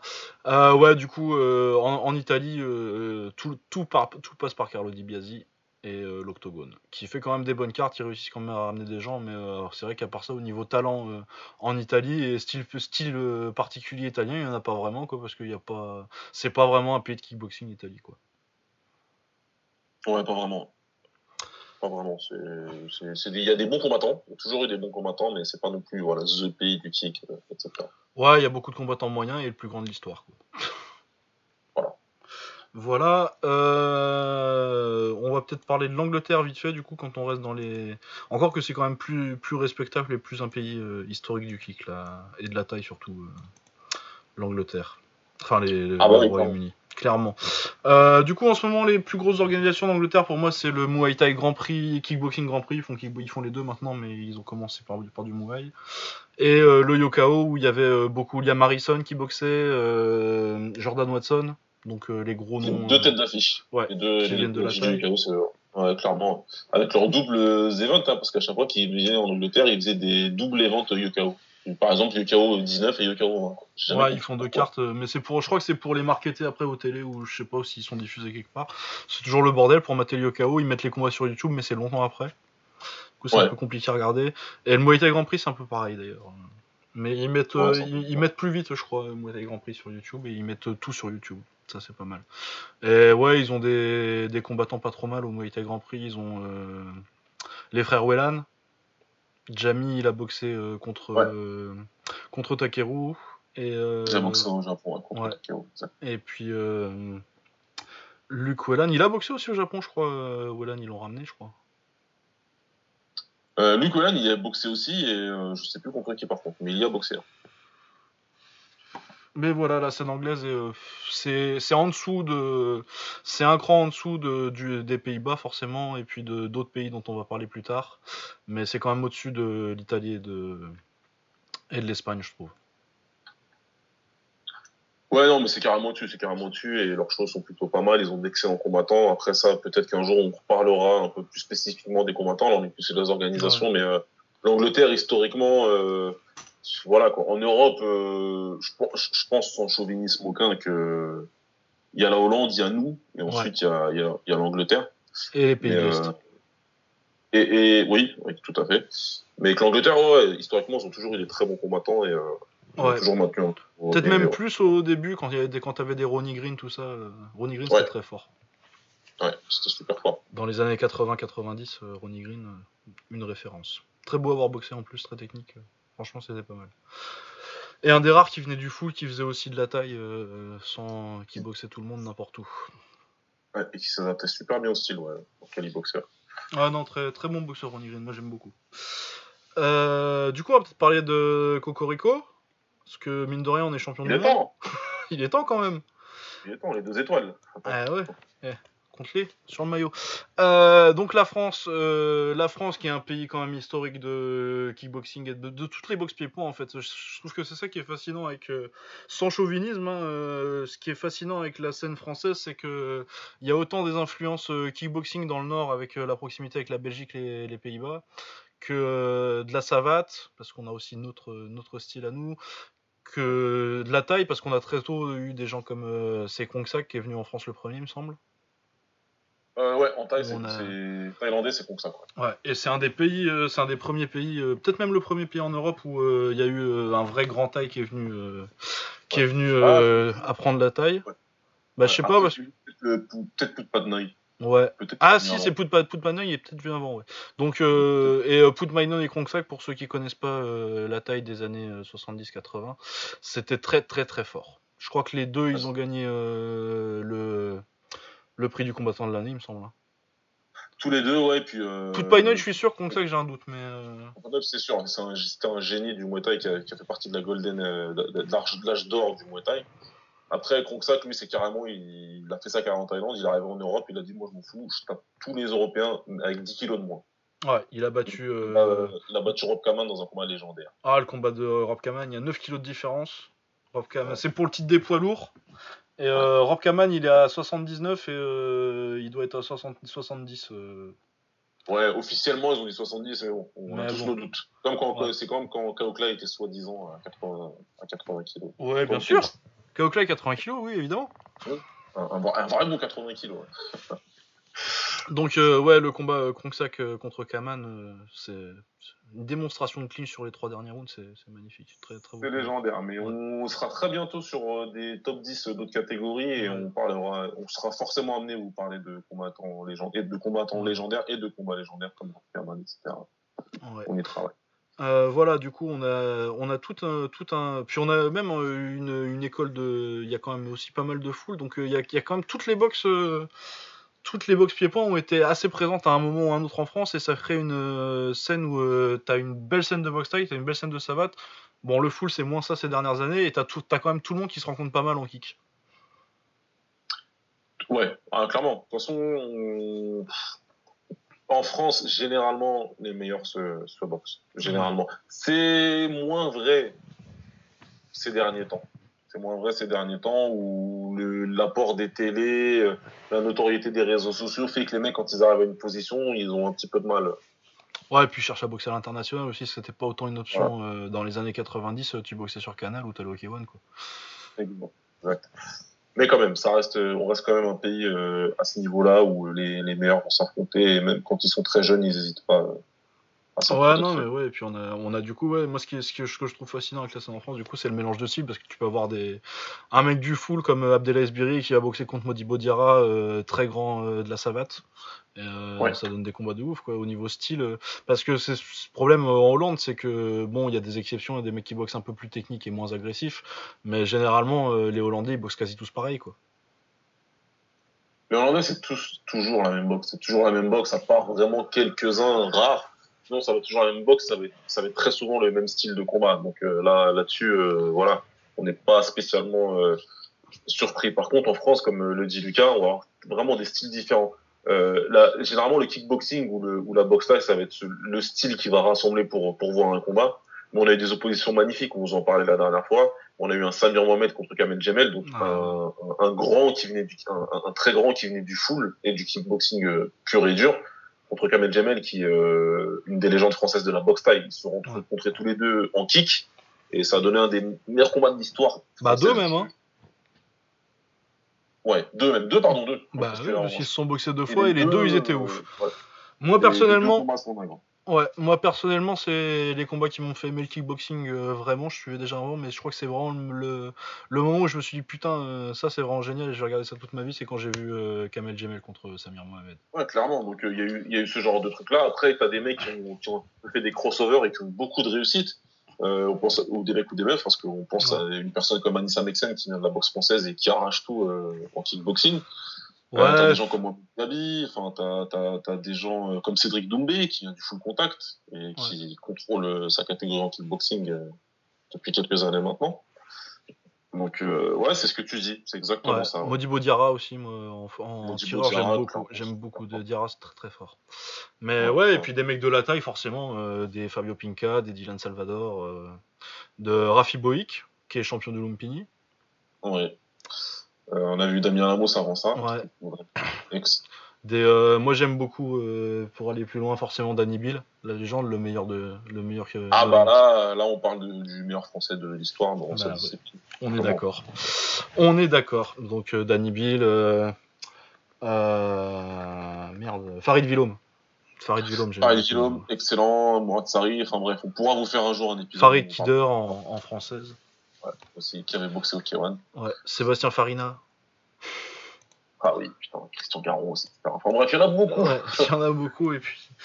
Mais euh, du coup, on va vous parler des organisations e-box un petit peu quand même maintenant, tous ces meilleurs. Ouais, c'est. Voilà, parce qu'on est quand même sur un épisode organisation, donc. Euh, en France, aujourd'hui, euh, qu'est-ce qu'on peut dire Bah, moi, j'ai ma petite liste là, si tu veux. Moi, en premier, j'ai ah mis. pour, la, pour la taille, le Best of Siam. Je pense que c'est même. On peut même dire que c'est la meilleure organisation internationale. Bon, c'est surtout du France-Thaïlande, du coup, mais ils font vraiment venir les quoi c'est là euh, pour ceux qui voilà pour ceux qui se peignent il n'y a pas à se plaindre c'est les meilleures tailles qui boxent les, meilleurs français donc euh. ouais très très beau taf en plus maintenant ils organisent des shows en Thaïlande euh, avec des combats pour des titres de Lumpini du Raja en jeu enfin voilà c'est très c'est, moi je pense que c'est la meilleure organisation internationale de boxe thaï ouais moi je suis complètement d'accord aussi voilà, et puis la meilleure française, forcément, hein, parce qu'il y a aussi des shows franco-français là-bas. Non, très belle organisation. Je crois qu'ils ont un show bientôt d'ailleurs. Mais en Thaïlande. Euh, c'est soit la semaine prochaine, soit celle d'après, en Thaïlande. c'est vraiment. Euh, ça arrive très bientôt là. Ouais. Euh, en kick, pour moi, les numéros 1 ces temps-ci, c'est le Partouche Kickboxing Tour. De, comment il s'appelle le promoteur De Kadar Marouf. Kadar Marouf, voilà. Euh, donc ouais, le Partouche Kickboxing Tour, c'est quoi? C'est euh, plus ou moins des tournois annuels euh, dans toutes les KT un peu où il y a du monde. Hein. donc entre 60, généralement c'est entre 65 et 75 quoi. 75, entre 65 et 80. L'année dernière, c'est Puertas Galardo qui a gagné le tournoi en 65. très beau tournoi d'ailleurs. Super, il était vraiment bien le tournoi. C'était vraiment bien. c'était le, c'était quoi le combat que j'aimais? Ayoub, Ayoub El Kaïdar contre Comment il s'appelle? La team Vallon. Euh, Hicham, euh, Hicham euh, El Moustaïd. Hicham Moustaïd, ouais. c'était un très bon combat ça. Ouais, excellent combat. Enfin bon, généralement, et ouais, en kick, je trouve que c'est ce qui te fait de mieux. Euh, Doumbé a boxé pas mal là, après, après ses débuts perdus au Glory, il a boxé pas mal là-bas. Ouais, aussi, ouais. Donc ouais, voilà, très bonne organisation, je trouve, le, le Partouche Kickboxing Tour, des bons, des bons tournois chaque année. Euh, ça, pour mater euh, les deux, euh, c'est sur RMC Sport. Bah, de toute façon, tout ce qu'on va citer là, c'est sur RMC Sport, je crois. je crois bien. Parce que il y a des trucs qui étaient sur l'équipe avant, mais l'équipe a fait beaucoup. Je tiens beaucoup à remercier l'équipe TV qui a fait beaucoup de taf pour pour redonner un petit peu de l'élan au pied-point à la télé en France et qui s'est fait piquer tous les droits deux ans après. C'est malheureux, hein, c'est vrai. Hein, parce que ah, c'est ça, c'était très bien. Hein, ils ont fait euh, le, la Fight Night Saint-Tropez la Nuit des Champions, avant c'était sur l'équipe. C'était eux, ouais. Donc ils ont ramené ça au grand public et ça faisait un petit peu bizarre, ouais. Et euh, c'était bien. C'était très bien parce qu'une chaîne gratuite qui mettait euh, bah, beaucoup de beaucoup de box aussi, ils prenaient beaucoup les shows en Angleterre. c'est très beau ce qu'ils ont fait comme. c'est très bien, ça a donné, ça a redonné beaucoup d'élan. Moi je pense que les audiences de la boxe ou JLB, tout ça sur sur euh, l'équipe euh, l'équipe 21 à l'époque maintenant c'est l'équipe TV mais euh, je pense que ça a joué un assez grand rôle avec Canal qui revient dans la boxe ça et le fait qu'ils perdent tous les droits du foot mais je pense que ça a pas mal marché pour l'équipe et du coup c'est pour ça que Canal est revenu dans le business yes voilà. sinon, donc ça, c'est les organisations qui font des shows assez régulièrement, genre généralement tous les deux mois, il y en a. Sinon, évidemment, il y a plein de petits shows euh, comme ça d'un niveau. Généralement, quand même, il y, a un bon combat par show dans des, dans des shows qui se baladent un petit peu dans toute la France. Euh, souvent, c'est organisé par les clubs. Hein. Il y en a pas mal de petits shows comme ça. Puis après, tu as les mecs qui font un petit peu leur gala annuel. quand même, tu as la Warriors Night, par exemple, de Joe Prestia, où on va faire des, bonnes cartes. Euh, T'as euh, Victory, je sais plus s'ils sont actifs ou pas, parce qu'ils avaient fait des bonnes cartes aussi quand même. Ah ouais, mais ça fait longtemps ça, parce que moi, le dernier là. Victory dont je me rappelle, c'est euh, Marat Grigorian contre, euh, contre Shingiz Alazov 2, et c'est genre il y a Shinji 4 ans. Ouais, ça fait longtemps. Ils ont peut-être fait un depuis avec euh, Gadji, mais. euh, Ouais, je, je, suis pas sûr qu'ils en aient fait. euh, donc, non plus, t'as Capital Fight, par contre, ils en Ouais. ont fait un ou deux euh, récemment avec des lidons euh, sur la carte. Euh, Gadji aussi. ah, ouais. Ouais, et sinon, euh, l'autre truc, c'est les trois, les, les soirées, les, les galas annuels, les gros galas annuels. Euh, bah, on a parlé récemment de, bah, juste là, euh, cette semaine, de la Fight Night Saint-Tropez. Ouais. Euh, donc il y a aussi euh, le Monte Carlo euh, Fighting Masters, ils s'appellent ça, je crois, donc à, à Mon- à Monaco. Pareil, les deux, c'est pendant l'été euh, pour un public de riches, on en parlait. Mais généralement, ça permet de faire des bonnes cartes. Et sinon, il y a euh, l'institution des galas annuels français, euh, la Nuit des Champions. Ça fait combien de ça fait combien de temps? Ça fait 25 ans maintenant presque hein Ouais, ça, ça doit être quelque chose comme ça. Peut-être même plus, hein, parce qu'ils ont dû faire leur 25e ou un truc comme ça. Mais je crois que c'était la 25e l'année dernière. Ouais, bon, bah voilà. Voilà. euh, donc la nuit des champions à Marseille, c'est ça hein C'est oui, Marseille. À Marseille, ouais, C'est à Marseille. C'est Eric Roméas qui l'organise Ouais. euh, tous les ans. Euh, donc euh, c'est une vraiment c'est un gala légendaire hein, parce que la nuit des champions on a déjà eu du du Rufus contre Oust. Le Ouais. 2, le 2 c'est nuit des champions en 94 où euh, Oust il met KO euh, Rick Rufus en full contact, ce qui est un exploit extraordinaire. Magnifique combat d'ailleurs, hein, si vous l'avez jamais vu. euh, Ouais, très très grand combat de fou. combat. Si vous voulez voir un Oust qui a pas le bide et qui a une moustache et qui est super fort, faut, faut le regarder. Et puis en full en plus, donc euh, sans, sans les Loki qui bat, euh, sans sa meilleure arme, il bat euh, peut-être le. Moi je pense que c'est le meilleur que j'ai vu en pur en pur Rick full contact. Je pense que Rick Rufus c'est le meilleur que j'ai jamais vu. Quand il, quand il, avant de décider de devenir un Golgoth et de partir à l'anglaise, hein, le, le Rufus qui bat, qui met KO Kaman, enfin qui bat deux fois Kaman deux fois d'affilée, en full contact, c'était quoi. Ah, j'ai jamais, jamais vu personne d'aussi fort en full. En Rick full pur, après j'ai vu des Américains qui étaient plus forts et plus plus plus capables de s'adapter euh, en kick parce que ça c'était son gros Ouais. problème. Mais euh, Kaman en Rick full pur, euh, imprenable quoi. Ouais. Entre, en, en fait, entre le moment où il perd contre Piotrowski, euh, parce qu'à l'époque il savait pas boxer, et euh, le moment où euh, Kaman et où Ous l'éteint, donc ça doit faire 6 ans, il était imprenable. C'était le, le meilleur au monde largement. Ouais. largement. Euh, voilà, et puis plus récemment, il y a eu le Noiri contre euh, Abdelaziz Biri dont on parlait tout à l'heure, c'était là-bas. Il y a eu euh, Noiri, il est venu euh, aussi l'année d'avant, il a mis KO celui qui a boxé. Putain, c'est c'est la journée des trous aujourd'hui, je me rappelle de rien. Noiri, il a mis KO Eddie Knight Slimani. Ouais, voilà. Très bon boxeur aussi, Denis Slimani. Très bon, qu'on- excellent. On, devrait le mentionner, qui vient aussi du full.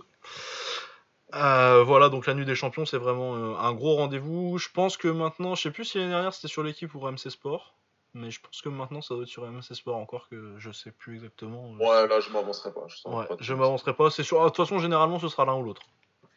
Ouais, c'est ça. Euh, voilà, donc euh, très gros gala, euh, vraiment une institution du, de la, de la- de la- du pied-point français. Euh, ensuite, on peut partir bon, au Japon, tiens. Ah ouais, bah là, c'est Je pense, parce qu'on n'a hein. pas fait le Japon, parce que c'est quand même euh, le pays de naissance du kickboxing avec les États-Unis. Vu Yes. que, enfin, d'une autre forme de kickboxing, mais à peu près en même temps, parce que ça arrive au Japon en 64 et euh, officiellement aux États-Unis c'est 74, mais il y a eu des petites expériences de Joe Louis avant. Donc, euh, créé, euh, création du kickboxing en 64 par Kurosaki, du coup, euh, des karatékas qui ont été au- en Thaïlande et qui se sont fait botter le cul et qui se sont dit, il faut qu'on change quelque chose. Ouais. Donc, on disait bien évidemment, la plus grosse organisation du pays, c'est le K1. Et c'est sous-organisation en fait, parce que le K1, du coup, c'est leurs énormes shows où ils invitent des étrangers, euh, ils font des gros tournois à 8 et euh, les meilleurs box. Et euh, des événements un peu plus petits, ils ont le Crush où c'est plus. euh, des fois, il y a des étrangers, mais généralement, c'est plus euh, les Japonais. Les Japonais contre les Japonais, et ils ont des titres du Crush. Moi, le, le titre du Crush, je considère que c'est le titre de kickboxing du Japon, quoi. Ouais, c'est- le titre de champion du Japon, oui. Je pense Ouais. qu'il le considère comme ça aussi, hein, Ouais. d'ailleurs. Voilà, donc en gros, le crush, il y en avait un la semaine dernière d'ailleurs, où euh, euh, Minoru Kimura met un KO à- et devient champion du crush en battant Hitoshi Tsukakoshi. Et euh, l'autre gros combat, c'était euh, euh, Jun Nakazawa contre. contre, contre, contre, contre. Je l'aime bien en plus. euh, L'adversaire. Ta, ta, ta, ta, c'est Euh, 65 kilos.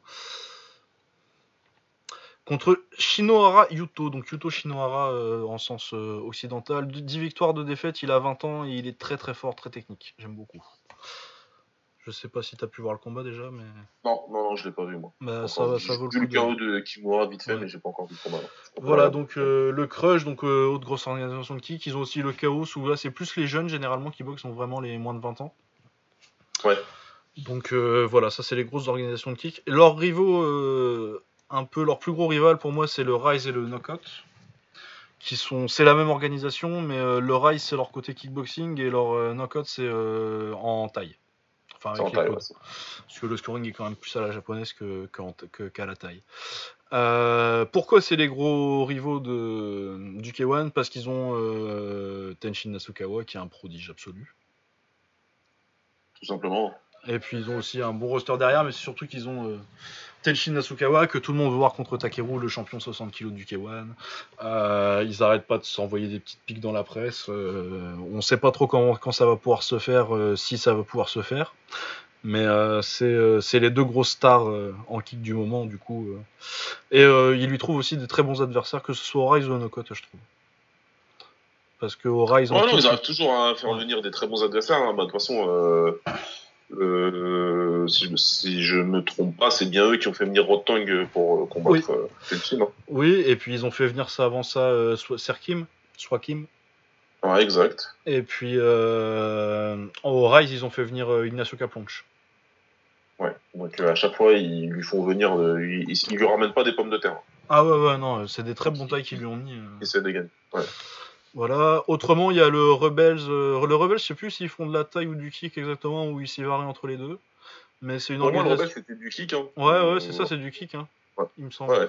Euh, où euh, généralement, ça sert de. Ils s'entendent avec le K1. Je- le champion du Rebels a boxé au K1 il n'y a pas longtemps. mais c'est une organisation quand même. c'est en dessous du Knockout, et, du Rise et du K1. Quoi. Ouais, c'est une petite Et. Sinon, historiquement, il y a la NJKF, donc euh, la New Japan Kickboxing Federation, qui est pas si new parce que ça doit être la plus ancienne maintenant euh, de ce qui C'est une des plus anciennes, ouais. C'est une des plus anciennes, mais qui était new pendant à une époque où elle venait remplacer la, la All Japan Kickboxing Federation. Bah, la, la All Japan Kickboxing Organization, si tu remontes, euh, si tu remontes un peu l'histoire, maintenant c'est le crush en fait. Ouais, c'est ça. Si on fait un petit peu une sorte Ouais. de, de lignée, c'est ce que c'est ce qui est devenu le crush. Quoi. Ouais, c'est ce qui est devenu le crush après. Où du coup, euh, le- la All Japan Kickboxing c'était toujours du kickboxing et la New Japan Kickboxing Federation c'était plus de la taille, contrairement à, comme le nom ne l'indique pas. Euh, ouais, la NJKF, euh, c'était pas mal il y a quelques années euh, quand il y avait Yamato qui boxait contre Noiri là-bas. euh, par contre, euh, les derniers shows que j'ai matés, j'ai été très déçu du niveau. Donc, Ouais, c'est ce que euh, tu me disais, donc du coup, je me suis pas donné la peine de regarder, je t'ai Ouais. écouté. hein.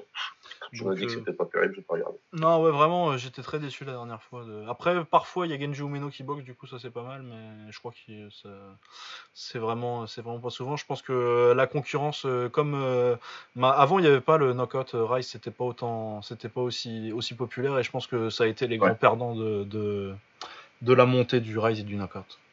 Ouais, doivent être un, un petit peu vu comme les anciens, quoi. Ouais. Voilà, ils ont un peu moins de talent. euh, voilà, je sais pas, j'imagine que les bourses sont moins, sont moins grosses aussi, donc euh, forcément, Si. voilà. Après, sinon, ça, ça passe sur YouTube.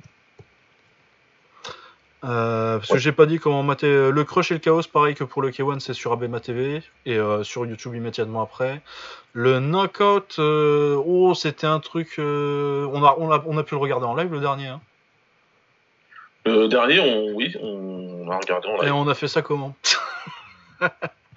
Euh, Euh, je ah, sais pas. Si, on a fait, c'était un site, fallait euh, créer un compte sur Yahoo Japon, je crois. Ah bon, on a fait tout ça? Ouais, Bah moi j'ai fait ça, je crois. mais je crois Ouais, qu'après, mais- on a trouvé une solution plus simple en fait où t'avais même pas besoin de t'inscrire, juste cliquer sur le lien, ça allait. Mais euh, bon, ce que, ce que- la prochaine fois qu'il y en a un, euh, si j'ai un lien, euh, comme d'habitude, je fais tourner Ouais, sur, je fais tourner, j'explique sur Twitter, mais c'est un peu compliqué des fois. Mais il me semble que j'avais fait un truc comme ça pour la dernière fois. Ouais, je me rappelle plus du tout, moi. Je me rappelle avoir regardé, mais je sais plus comment j'ai. Ouais. Le Rebelle, ça se retrouve très vite sur YouTube et euh, NJKF, c'est sur YouTube. Yes. Euh, du coup, qu'est-ce qui va nous rester? Euh, Bah la Chine, Il va rester la Chine, et après, ça va être les pays euh, un petit peu plus. un petit peu moins coté. Ouais, exact. Ah non, sauf un. J'ai appris que j'étais un bot de ce pays-là, du coup. euh, Ah oui, bah oui, forcément. forcément. Ah bah oui. Euh, du coup, la Chine, euh, on a parlé du Kunlun déjà. Euh, Il y a le Wulin Feng qui est l'organisation historique et le Glory of Heroes c'est la même organisation, sauf que le Wulin Feng c'est leur show de tous les jours, un peu comme le Crush pour le K1, et le Glory of Heroes c'est leur K1. Quoi.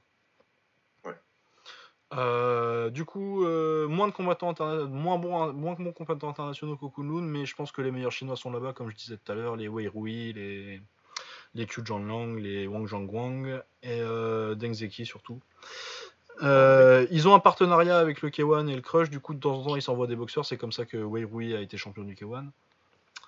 Donc voilà, une bonne organisation, c'est à suivre. Euh, moi j'ai une chaîne YouTube qui me donne ça, c'est Shao Tao Quan, mais euh, je posterai peut-être les liens euh, parce que à mater en live c'est un peu compliqué, il faut trouver des streams chinois, mais autrement ça se retrouve assez vite sur YouTube.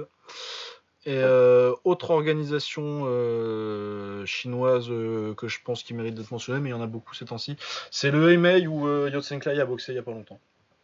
Et boxe assez régulièrement, il trouve quand même assez. C'est en dessous du Kunlun et du Wuling Feng, mais c'est quand même. euh, Il y a quand même des combats qui comptent qui arrivent, qui se passent là-bas. Ouais, ouais, ça, ça, ça mérite clairement mention.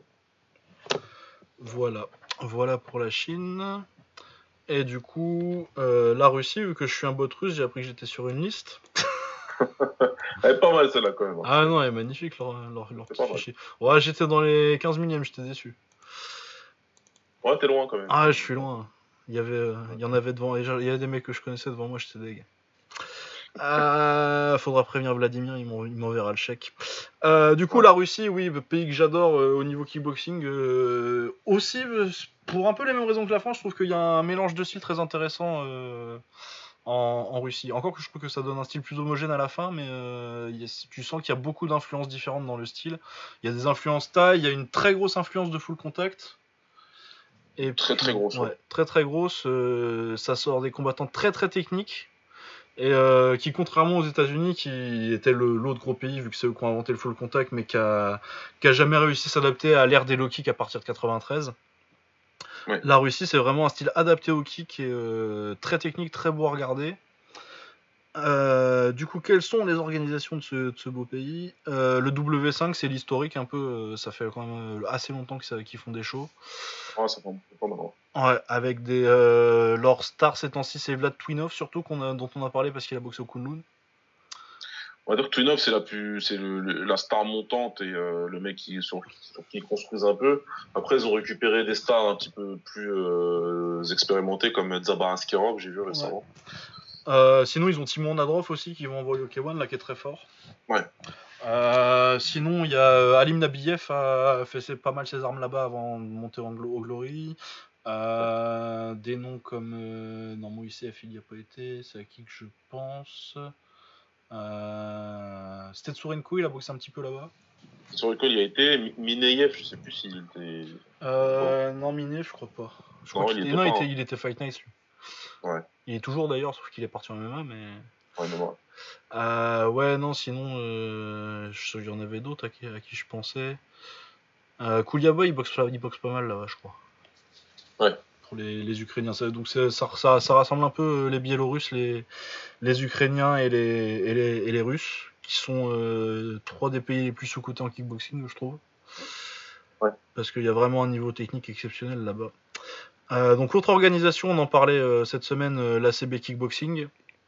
Donc organisation de MMA qui s'est lancée très récemment, euh, enfin très récemment, ils sont à 17 shows quand même, donc, euh, mais assez récemment dans le kickboxing et qui fait des très bonnes cartes, euh, bien aidé par le fait que quand tu tapes contre un arbre en Russie, il y a trois bons kickboxers qui tombent. Clairement, de toute façon, voilà, hein, comme on dit, les influences russes, elles, sont, multiples, donc ça donne des combattants. alors, à la fois avec un mélange de styles euh, super intéressant, parce que c'est pas juste des mecs qui savent faire euh, du, de la boxe taille, juste des mecs qui savent faire du full. Ils ont pris un petit peu de, de tout. Tu vois, même des mecs, euh, des fois, dans leur style, dans leur. Dans certains coups qu'ils arrivent à placer, ça, c'est, tu vois des influences de Savat. Ouais, Par contre, en même temps, c'est des styles académiques, tu vois. C'est, Ouais. ce qui est bizarre dans le truc. C'est quand même très académique, c'est typique russe. Tu vois. Ouais, ouais, ouais, ils ont, ils ont pris les influences et ils l'ont mis. euh, C'est ça, c'est, je trouve que par rapport à la France que je kiffe pour des, ou je kiffe la- cette scène pour des, pour des raisons similaires, t'as, ça donne quand même un style beaucoup plus uniforme en Russie au final. Ouais. Ouais, c'est ça. Ils ont tout. Moi, synthétisé. ça ouais. académique. Ouais, ouais, ouais, c'est... Mais puis surtout, euh, ils ont tendance à faire euh, 200 combats amateurs avant de passer pro et euh, ça te formate bien. Mais euh, ouais, vraiment des très grands boxeurs, des Anatoly, Anatoly Artem Levin, Artem Vakitov qui est champion du Glory, des euh, Timur Nadrov très très fort, Vlad Twinov, euh, il y a vraiment. et puis c'est euh, Ilya Fremanov qui a gagné euh, le, la Tatnef l'année dernière dont je vais parler. La Tatnef, je vous en ai parlé souvent, du coup, euh, c'est un tournoi, ça se passe uniquement à Kazan, donc à la Tatnef Arena, donc c'est le nom de la salle, la Tatnef Cup, et ils font trois tournois par an, un à 70 kg, un à 80 kg et un au-dessus de 80 kg, donc à partir au- au-dessus de 80 kg, c'est poids lourd. Et euh, qui font, euh, y a- ils trouvent toujours des énormes talents et ils invitent des étrangers euh, qui sont généralement pas mal. euh, je trouve que les gens qui gèrent la Tatnef ont un des meilleurs, les meilleurs yeux pour le talent. pour détecter les talents, généralement Ouais, quand tu vois des mecs pas, au quoi. Tatneft, euh, tu les verras, tu, tu- tu les verras deux ans plus tard dans des grosses organisations. Clairement, tu, les, les mecs se trompent pas, quoi. Ils, ils ramènent des mecs, ils, ils sont forts. Ah bah ça, ils t'ont sorti quand même. Euh, euh, Levin, il est sorti de là-bas. euh, des Kriklia, qui est sorti. euh, Des euh, Itai Gershon, des Alexei Ulyanov, Stetsurenko, Vakitov, ils sont sortis de là-bas, tous ceux que j'ai mentionnés tout à l'heure. Donc euh, ouais, très très grande organisation et puis euh, avec euh, le budget qu'ils doivent avoir, c'est impression- très impressionnant qu'ils arrivent à- chaque année à faire au moins le tournoi so- 70, 70 et 80, ils sont toujours très intéressants. Ouais, ouais. Je le rejoins complètement. Ouais, donc comment ça se suit tout ça? L'ACB c'est sur YouTube, la Tatneft c'est sur YouTube en live aussi. Euh, et le W5 euh, généralement c'est sur euh, Match TV Fighter ou Match TV quelque chose, donc les chaînes sportives russes. C'est assez facile de trouver des, de trouver des liens généralement, pareil comme j'ai dit pour tous les trucs quand c'est sur des chaînes étrangères. généralement je poste des liens sur Twitter. Ah ouais, sur toute la scène russe, suivez bien Lucas parce que c'est lui qui a toutes les clés c'est un petit peu son, c'est un petit peu son enfant, la scène russe. ouais. Ah ouais, c'est ma, c'est ma marotte, les Russes, j'aime beaucoup. J'ai j'ai des, j'ai des petits pays chouchous. euh, Le Japon, la Russie, j'aime j'aime beaucoup. C'est- Stylistiquement, c'est des pays qui me plaisent bien. Ouais. Moi, j'aime bien les mecs un peu techniques. Bah, la Thaïlande aussi, forcément. hein. Évidemment. Euh, et du coup, bon, ça, ça commence à durer un petit peu. On va faire un petit tour des derniers qu'on avait vus. Parce que de toute façon, là, je crois qu'on a fait le tour des plus grands pays. hein. Vraiment, a les tour des gros, des, des gros gros pays, des Ouais. places fortes euh, du kickboxing. Là, c'est ce que vous avez vu à peu près. Après, il reste des petites, euh, des petites zones où il y a, où il y a des trucs euh, sympas. Ouais, Il y a des trucs quand même à, à mentionner. Euh, bah du coup, là, on n'a pas parlé de la Roumanie, qui est un pays quand même historique de kickboxing que je mettrais à peu près au niveau de l'Espagne et de l'Angleterre, quoi. Donc dans le deuxième tiers. Tu vois, genre Ouais, c'est vrai que c'est le même niveau. hein. C'est- le même genre de vrai. niveau. Un style euh, en Roumanie, il n'y a qu'un seul, même tec- y a qu'un seul mec technique. Il s'appelle Christian Milea et tous les autres c'est des bourrins. Les autres, c'est on avance, on fait la bagarre avec euh, l'empereur euh, des bourrins, Catalin Morosanu. Ouais. Et, et tout- et- et tous ses suiveurs. Alexandre Lungu, enfin bref, on a des. Ouais, c'est vraiment un pays euh, de la subtilité et de la poésie. Donc euh, ouais, généralement c'est une assez bonne anglaise, très peu de défense. C'est c'est c'est des Hollandais euh, dopés au crack. Hein. Ouais, ouais, Encore ouais. plus agressifs, moins de défense. euh. Et, euh, généralement ça donne des combats très fun. euh, par contre, ça les aide pas à gagner à très très haut niveau. Ouais, non, pas spécialement. Mais généralement, ça fait des combats très très fun. Alors, euh, avant, à l'époque, il y avait le super combat. C'était la grosse organisation pendant presque 10 ans, depuis 2010. Par contre, ils ont fait qu'un seul show cette année. Il n'y a pas de nouvelles. Du coup, je me demande si c'est pas plus ou moins mort. En plus, leurs gros noms sont partis. Du coup, euh, je vais pas vous dire euh, qu'il y a une organisation qui domine vraiment en, en Roumanie ces temps-ci. Je vais, je vais pas vous dire euh, la suivante qui est sortie là et qui va peut-être faire trois shows avant de s'annuler. On va attendre un petit peu de vous dire. Mais c'est quand même un pays de kickboxing, la Roumanie, Ouais, ouais, de second tiers, mais il y a quand même une scène de kickboxing assez active là-bas. clairement. Clairement, ils ont des shows, ils ont des combattants, donc ce, ce sera toujours une, une petite place du kickboxing, ouais, toujours. Ouais, et puis leur style les aide bien à s'exporter aussi parce que généralement, euh, tu sais que si tu ramènes un Roumain, il va te faire un bon combat. Ah ouais, bah ça va être la guerre. hein. Alors, et ben, il nous reste plus qu'à traverser l'Atlantique, hein, du coup.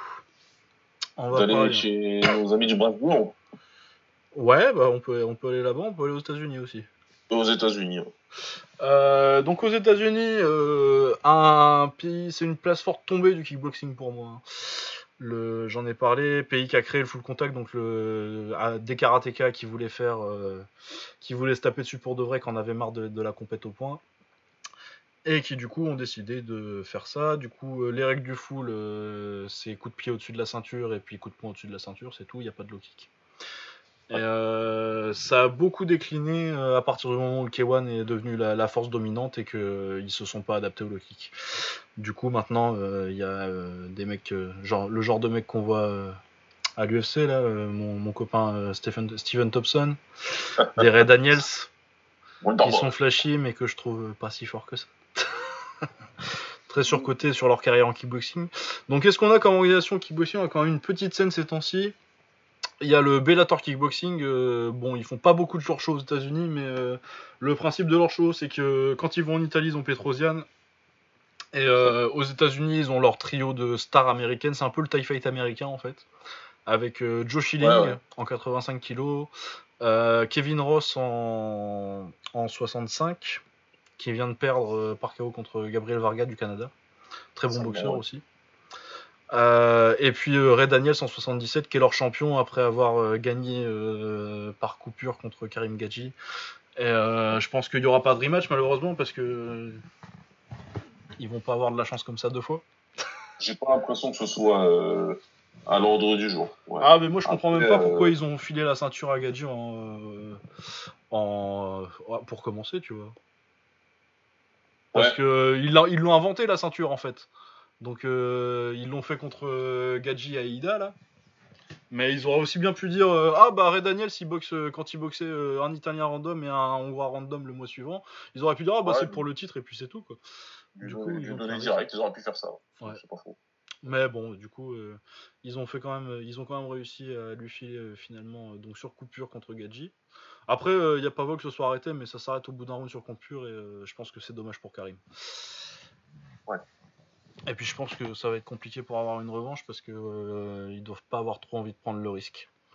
Non, je pense qu'ils vont garder comme ça et que ça marche bien pour, pour eux. Et que, voilà, c'est un champion américain qui a un petit, euh, qui a quelques quelques quelques fans qui le suivent. Euh. Ouais, voilà. sinon, il y a le Friday Night Fights, qui est une petite organisation de boxe taille qui est sur Fight Pass maintenant. Euh, voilà, dans Event sur Fight Pass, ouais. il, y en a 4, 4 ou 5, je crois. Donc si vous avez Fight Pass, euh, c'est euh, faut reconnaître le niveau américain. Faut pas vous attendre à de la folie technique. Hein. Euh, généralement, c'est des mecs qui viennent un peu du MMA. Il y a, comme nom qu'ils ont, que j'aime bien, ils ont Angel Topic. Topic qui est, quand même un combattant solide, mais à part ça, c'est vrai que, à moins d'être très intéressé par euh, le niveau de la scène américaine, euh, ça vaut peut-être pas tellement le coup de, de, prendre son temps à mater ça. Moi, personnellement, euh, je regarde si j'ai que ça à faire. Quoi. Ouais, vous levez pas non plus en pleine nuit pour regarder ça. Ouais, c'est pas, c'est pas du grand kickboxing. Les États-Unis n'étant pas un grand pays de kick, vu que le marché est complètement saturé par le MMA et la boxe anglaise. Tous les mecs qui seraient bons en kick, ils partent en MMA ou en boxe anglaise. Exact. Voilà, et bah pour conclure notre tour du monde, comme dernière destination, je te propose le Brésil. Au Brésil. Voilà. Bien entendu. Euh, qui est, euh, je sais pas si je dirais un grand pays de kickboxing, mais si en même temps quand même c'est un grand pays de combat, de toute façon, ça c'est très pour personne. Mais je pense qu'on peut dire qu'au niveau kickboxing, c'est très. Historiquement, ils ont toujours eu des, très bons combattants. Ouais. historiquement, ouais, mais je sais pas, j'ai du mal avec. Euh, non, mais c'est parce que je mate pas mal. Le... Donc la grosse organisation du, du kickboxing brésilien en ce moment, c'est le WGP, donc World Grand Prix. C'est très original comme nom pour une organisation de kick. ouais, ils sont pas pris la tête. Ils se sont pas trop cassés le cul. Euh, ouais, du coup, ils, ont, ils sortent quand même des très bons combattants. Et puis, historiquement, euh, le Brésil en kick, c'est euh, Francisco Filho, c'est Globe Feitosa. Donc, quand même, que j'ai que personnellement, j'ai dû classer 7 ou 8ème, je crois. Francisco Filho, quand on a fait le top 10 des poids lourds, du coup, ça a fourni des grands. Ça a fourni des grands. Alex Pereira, qui est champion du Glory en ce moment et qui est un très bon boxeur. Même si je pense que c'est pas le meilleur de la KT. Non, c'est pas le meilleur, mais en tout cas, à l'heure actuelle, il, a prouvé que au Glory, c'est le patron, quoi.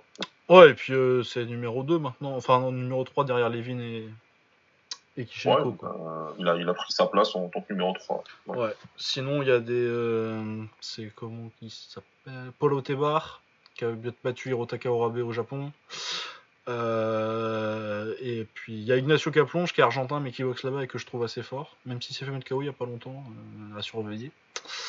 Ouais. Et puis euh, qu'est-ce que je voulais dire euh, Ariel Machado aussi qui est euh, assez fort en 95 Ariel. Machado, voilà, qui, qui est là.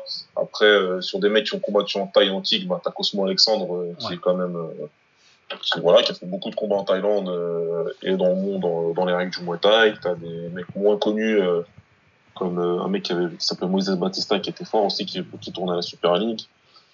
Enfin ouais, Brésil, ils ont toujours été là, quoi. Ils ont toujours, Ouais. toujours Après, je trouve que les, les bons qui sortent du Brésil sont vraiment bons.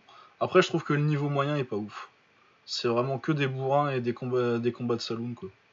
Ah ouais, de toute façon, après voilà, c'est pour ça que je disais euh, directement que le Brésil, c'est inconnu, voilà, c'est connu pour être un pays de combat. Donc après, les mecs, ils sauront toujours combattre. Ouais. Ah non, il y, a de la- il y a de la belle bagarre de saloon au WGP. Euh, Ouais, donc un style, euh, ouais, c'est ça en kick. euh, mais en, en même temps, j'ai l'impression que aussi que euh, je pense que la plupart des mecs qui seraient bons au kick, pareil, en, au Brésil, partent en MMA, quoi. Ils vont MMA, ils vont rapidement MMA parce que voilà, Ouais. le- la Bah. culture MMA est beaucoup trop forte au Brésil. Genre des Edson Barbosa, c'est fort, quoi. Si- Bah voilà, tu, tu peux pas lutter, mais Edson Barbosa, euh, qui, qui, qui, qui, fo- qui focuserait sur une carrière en kick, ce serait, je pense que ce serait sympa. Après, il a des, des grosses lacunes qui ne font pas technique pour moi. Non, ouais, il y a des lacunes, il y a pas, il y a Euh, pas enfin, un gros si c'est de la technique, hein, Ouais. mais euh, bon voilà, le, le- c'est pas support, enfin l'après, pas, pas, pas forcément bien bien boxé en reculant, même s'il le fait mieux ces derniers temps. Et puis il a un problème Et, de euh, menton aussi. je- hein. Et voilà, le menton aussi. euh. Et puis euh, José Aldo, s'il avait voulu en kick. euh, Ah bah, je pense qu'il aurait pu faire belle carrière. Ouais. Voilà, je pense que ça conclut notre euh, tour du monde. hein. On n'a pas grand chose de dire en plus. Ça fait les.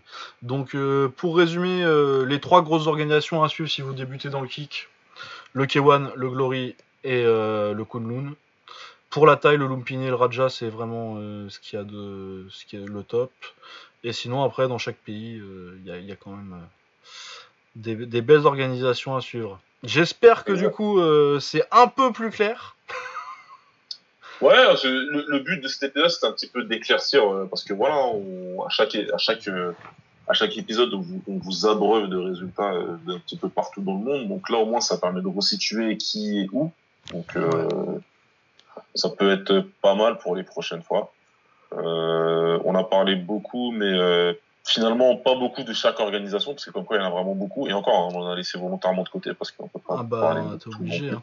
Mais ouais, c'est ce que je disais au début, c'est l'essence du kick, euh, je trouve. Et je trouve que c'est aussi, qui- aussi ce qui fait son charme, le fait que euh, bah, des...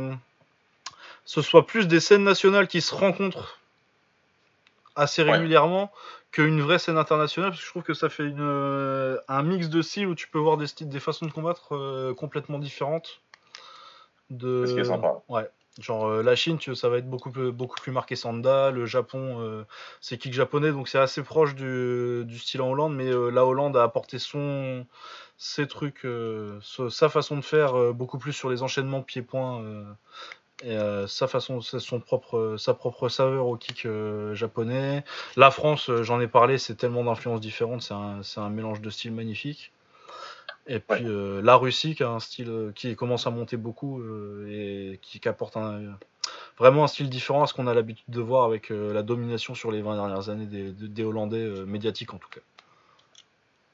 Exactement. C'est un, bon résumé de tout ce dont on a parlé euh, dans cet épisode.